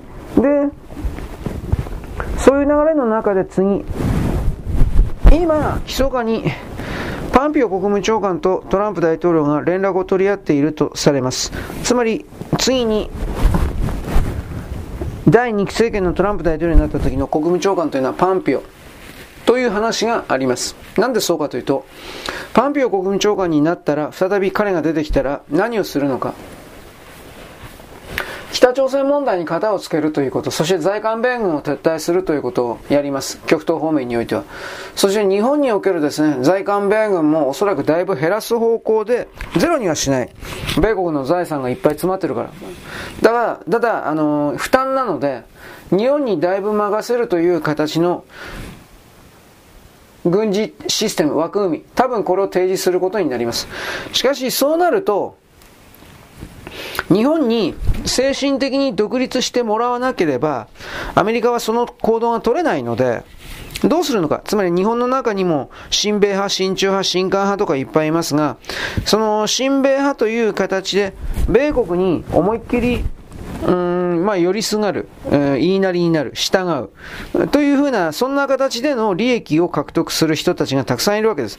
もちろんそれらは米国の国益の獲得にとっては非常に役に立つ人たちでもあるけれども、場合によったら重荷になる。それは米国が身軽になってリストラして裸一貫で、まあお金を持つんだけど、裸一貫でやり直すという時にこいつらを食わせていかなければならないというのが重荷になる。だから例えば、東西ドイツの壁を壊した時に、あの、つまり東、東ドイツ、東ドイツが消えたというあの流れの中で、あれ命令したのは誰か。ゴルバチョフです。これはもう分かってます。ミハイル・ゴルバチョフです。これが壁を壊せというふうに、壊させろというふうに命令してあのようになりました。なぜそんなことをしたかというと、当時のソ連及び、あのソ連の衛星国家、と言われている周辺国家と言われているものの経済とか輸入輸出の流れを見ていただきたいのですが、ソ連が経済活動をすればするほど損をする構造になってました。例えば、ソ連という国が衛星国、属国たちを食わせるために、原価、例えば原価100万円の商品があったとします。原価100万円の商品。原料でもいいけど。原価100万円の商品を、本来ならば原価100万円だから、外側世界西側には150万円とか、170万円とか利益を乗っけて売るんですが、ソ連は自分の国家体制維持が第一でしたから、その原価100万円の商品を、えー、30万とか20万とか、そういう形で売ってまました。つまり、東側諸国を支えるために、ソ連と言われているものの売り上げが、毎年毎年消えていったわけです。で、最初はそれでもいけたんだろうけど、だんだんとやっぱり他の世界から盗めなくなった、ソ連が売るものがなくなった、あとゴルバチョフ、ゴルバチョフレーガンの時において、レーガンがソ連の一番の稼ぎ頭である石油とか天然ガスの価格を中東諸国と結託して押し下げただとか、いろんなことがあって、とにかくソ連には金が入らなくなって、東、えー、ヨーロッパというか、衛星国を維持することができなくなった。だから捨てたんです。で、スリムになった。で、それ、ソ連はそれでいけると思ったら、さらに、ソ連という国がなくなってしまった。ところが、これはもう、ロシアという国が他の使い物にならない様々な構成国家をリストラすることによって身軽になる、慣れた。こういう見方があります。おそらくそれは本当だったろうなと見るけれど、なんともわからない。つまり、我々は、あの、ロシアにおける政治変、政治変動、クーデターありましたけど、まあクーデターと見えるかどうかわからんけど、あれすらもゴルバチョフとその背後のスポンサーたち、支援者たち、これは EU を作った人たちなんですが、それらの計画のもとに動いていた。本人たちは知らんけど、何のために自分たちがそんな風に動いてるのかわからんけども、動いていた、動かされていた、ということの理解をおそらく得るべきだというんですが、はい、トランプ大統領、パンピオ国務長官を作ることによってどうするのかというと、えー、まあ、北朝鮮との関係大回復。そのためにパンピオ国務長官というのは、まあ、建前上なんですけど、本人死んじゃったけどね、金正恩と仲いいから。正確には金正恩の背後の軍隊とあるとか、情報組織と仲いいからという言い方にします。ほんで、北朝鮮にですね、ひょっとしたらなんだけど、在韓米軍は作らないかもしれないけども、経済的に何らかの拠点を作る可能性があります。これは言われております。トランプタワーです。平常に。作ってもいいよと。うん、まあそんなこと本当になるかな。まあだから北朝鮮の側はですね、今戦争するとかしないとかわーわー言ってるけど、多分何にもしない。その大統領選挙が終わるまでは。まあ、大統領選、今回の大統領選挙に関してはですね、トランプに勝ってもらわなければ、ロシアも北朝鮮も困るんで、韓国は、えー、民主党の方がいいんですよ。うん。北朝鮮とロシアはトランプの方がいいんですよ。トランプ大統領になると、あロシアと北、ロシアとウクライナの戦争を彼の行動によってやめるというふうな、これが可能になるから、ゼレンスキーは多分落とされるでしょう。追い出されるというか、そういう形になっていくでしょう。で、まあ、ゼレンスキーも本人なんかという話もあるけど、まあ、これ置いといて。だからその前の状況で2024年中にトランプ大統領がロシアに飛ぶ可能性はあります。プーチン大統領と大統領にもなってないのに会う可能性があります。まあそこまで行くかなと思うけど。はい。あとはこの昨日言ったけど、新しいドルの発行。うんと、オバマの時はこれ、ペトロダラ、え、ペトロじゃなくてなんだっけ？なんとかドル。忘れちゃったけど、ペトロドルでよかったかな。まあ、アメロか。アメロっていうやつを、北、えー、っと、メキシコとカナダとアメリカにおける共通通貨、アメロというものを構想していたけれど、アメロと今のドルの交換比率というものをめちゃめちゃとんでもないことをしたんで、つまり借金を消すために。中国から確かこれはあの拒否されたんですよね。確かにアメロなんて。まあそういう風になってるけどね。本当かどうかわかんないけど。だけど今回のトランプ大統領は通貨の部分において FRB とその関係者がいわゆるその cabal ディープあの人あの人はもう選挙ラリーの中でも普通にディープステートまでの言葉を使ってます。 cabal はまだ使ってないけどディープステートディープステートは本当に何度も言ってます。つまり cabal と言われているものに使われている使用人たちですね。ムーニストうんまあつまり米国版統一協会だとかあとはネオコンだとかあああいう系列の人たちです。その頂上までは行ってない。カバールまで行ってしまうと、そうするとその中にバチカンであるとか英国王室であるとかそんなものが入ってくるんで、さあまあ言えないでしょ。リヒテンシュタインであるとか、ルクセンブルクであるとか、そういうところの偉い、やばい、まあスペインだとか、偉いやばい人たちの、うん、そこまでがですね、ターゲットになっちゃうんで、そこまでは言えない。いつか言うかもしらんけど、多分そこまで言わんだろう。うんいや、これに関しては、あの、2020年の、あの、投票の時に、ドミニオンを使った衛星回線の人工衛星の所有者がバチカンだったということを言ったと思います。まあもちろんバチカン本体というよりもバチカンがいっぱい持ってる民間会社があるんですけど、お金儲けのためになんでバチカンお金儲けしてんのこれよくわからんけど、していいんでしょうかね。まあそれらの民間会社の所有の人工衛星であったということが、まあ、あの、活動記録的に物的証拠として全部分かったんで、そこで大体あの、なんだろうね、活動方針を含めて大きなプラン B でよかったかな。プラン B の転換が行われたです。プラン B って何か、ローマ教皇、ローマ法をですね、拉致してですね、尋問するということでやっちゃったでしょやったでしょあの、バチカンが真っ暗になったでしょ僕あれ CG じゃないと思ってますよ。現地の複、まあでも現地の複数の報道を全て含めてアメリカがコントロールしていたという考え方もあるけど、多分トランプ大統領とあの、2020年のあの選挙の大混乱の時でそこまでできたとは僕は思えない。で、あの時に今のバチカンのですね、教皇は捕まってですね、えー、ガンタナムに持っていかれた。多分これ本当だと思うんですが、まあそういうことを踏まえるですね、いわゆる旧来の支配層を潰すためには FRB を殺さないといけないんで、それらを多分、多分っていうかすると思います。じゃあそうするとどうなるかというと、今のドルを、うん、好きなだけする印刷するというふうな、あれはですね、多分やめる。ゴールド本位制に戻らざるを得ない。ゴールド。しかし、アメリカはゴールドの準備ないんですよね。在庫が。その辺どうすんだろうと俺思ってんだけど。うん。ほんとどうすんのかな。で、なおかつそれやっちゃったら、普通の常識で考えれば、アメリカの経済活動というものは、あの、大きく縮小せざるを得ないんだが、でもこの部分を維持しながら、ゴールドとリンクしながら、あの、ペトロダラーですか？石油の支払い代金決済を米米ドルでやるっていう。これは維持するのかもしれない。できるかな、そんなこと。うん。あとは不法移民と言われている1100万人を全部メキシコに送還する。その話はしているみたいです。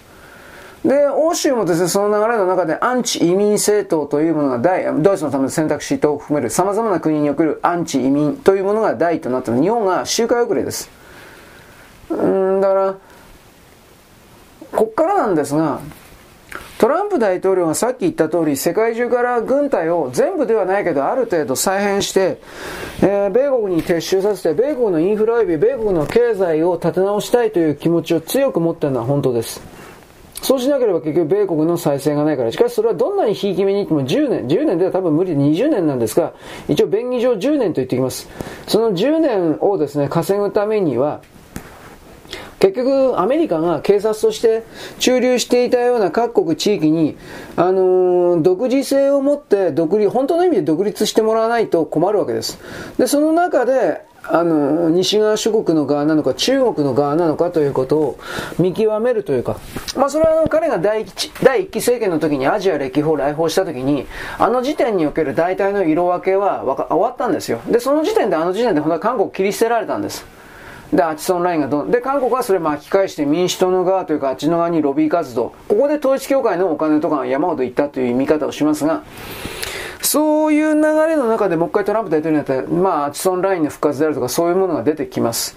韓国は切り捨てられます。まあ、当然で、あいつら裏切り者だから。で、おそらくトランプ大統領になると中国が適したままの政策でロシアとの関係を改善するという方向に多分舵を切り切ると思います。停戦させるからね。で、うん、こっからが読めない。まあ、フーシがね、ハマスと共同せ共同補助を取るというふうな発表してるから、しちゃったから、戦域が本来ならば拡大するはずなんだけど、どうだろうな。イバンカさんの旦那、イバンカの旦那さんがなんか、なんかいろいろ動いてるってまあ、記事も読んだんだけど、もうこのとこどこわかんないからね。サウジアラビアに対する投資の話とかでね、いろいろね。はい。で、話、ぐーんと戻しますが、トランプ大統領がもし2期目を成立した時に、どうするのか、何の象徴的な動きがあるのか。彼がね、あのー、広島記念公園に行くかどうかは僕は分からない。オバマたちがやったことは多分彼はしない。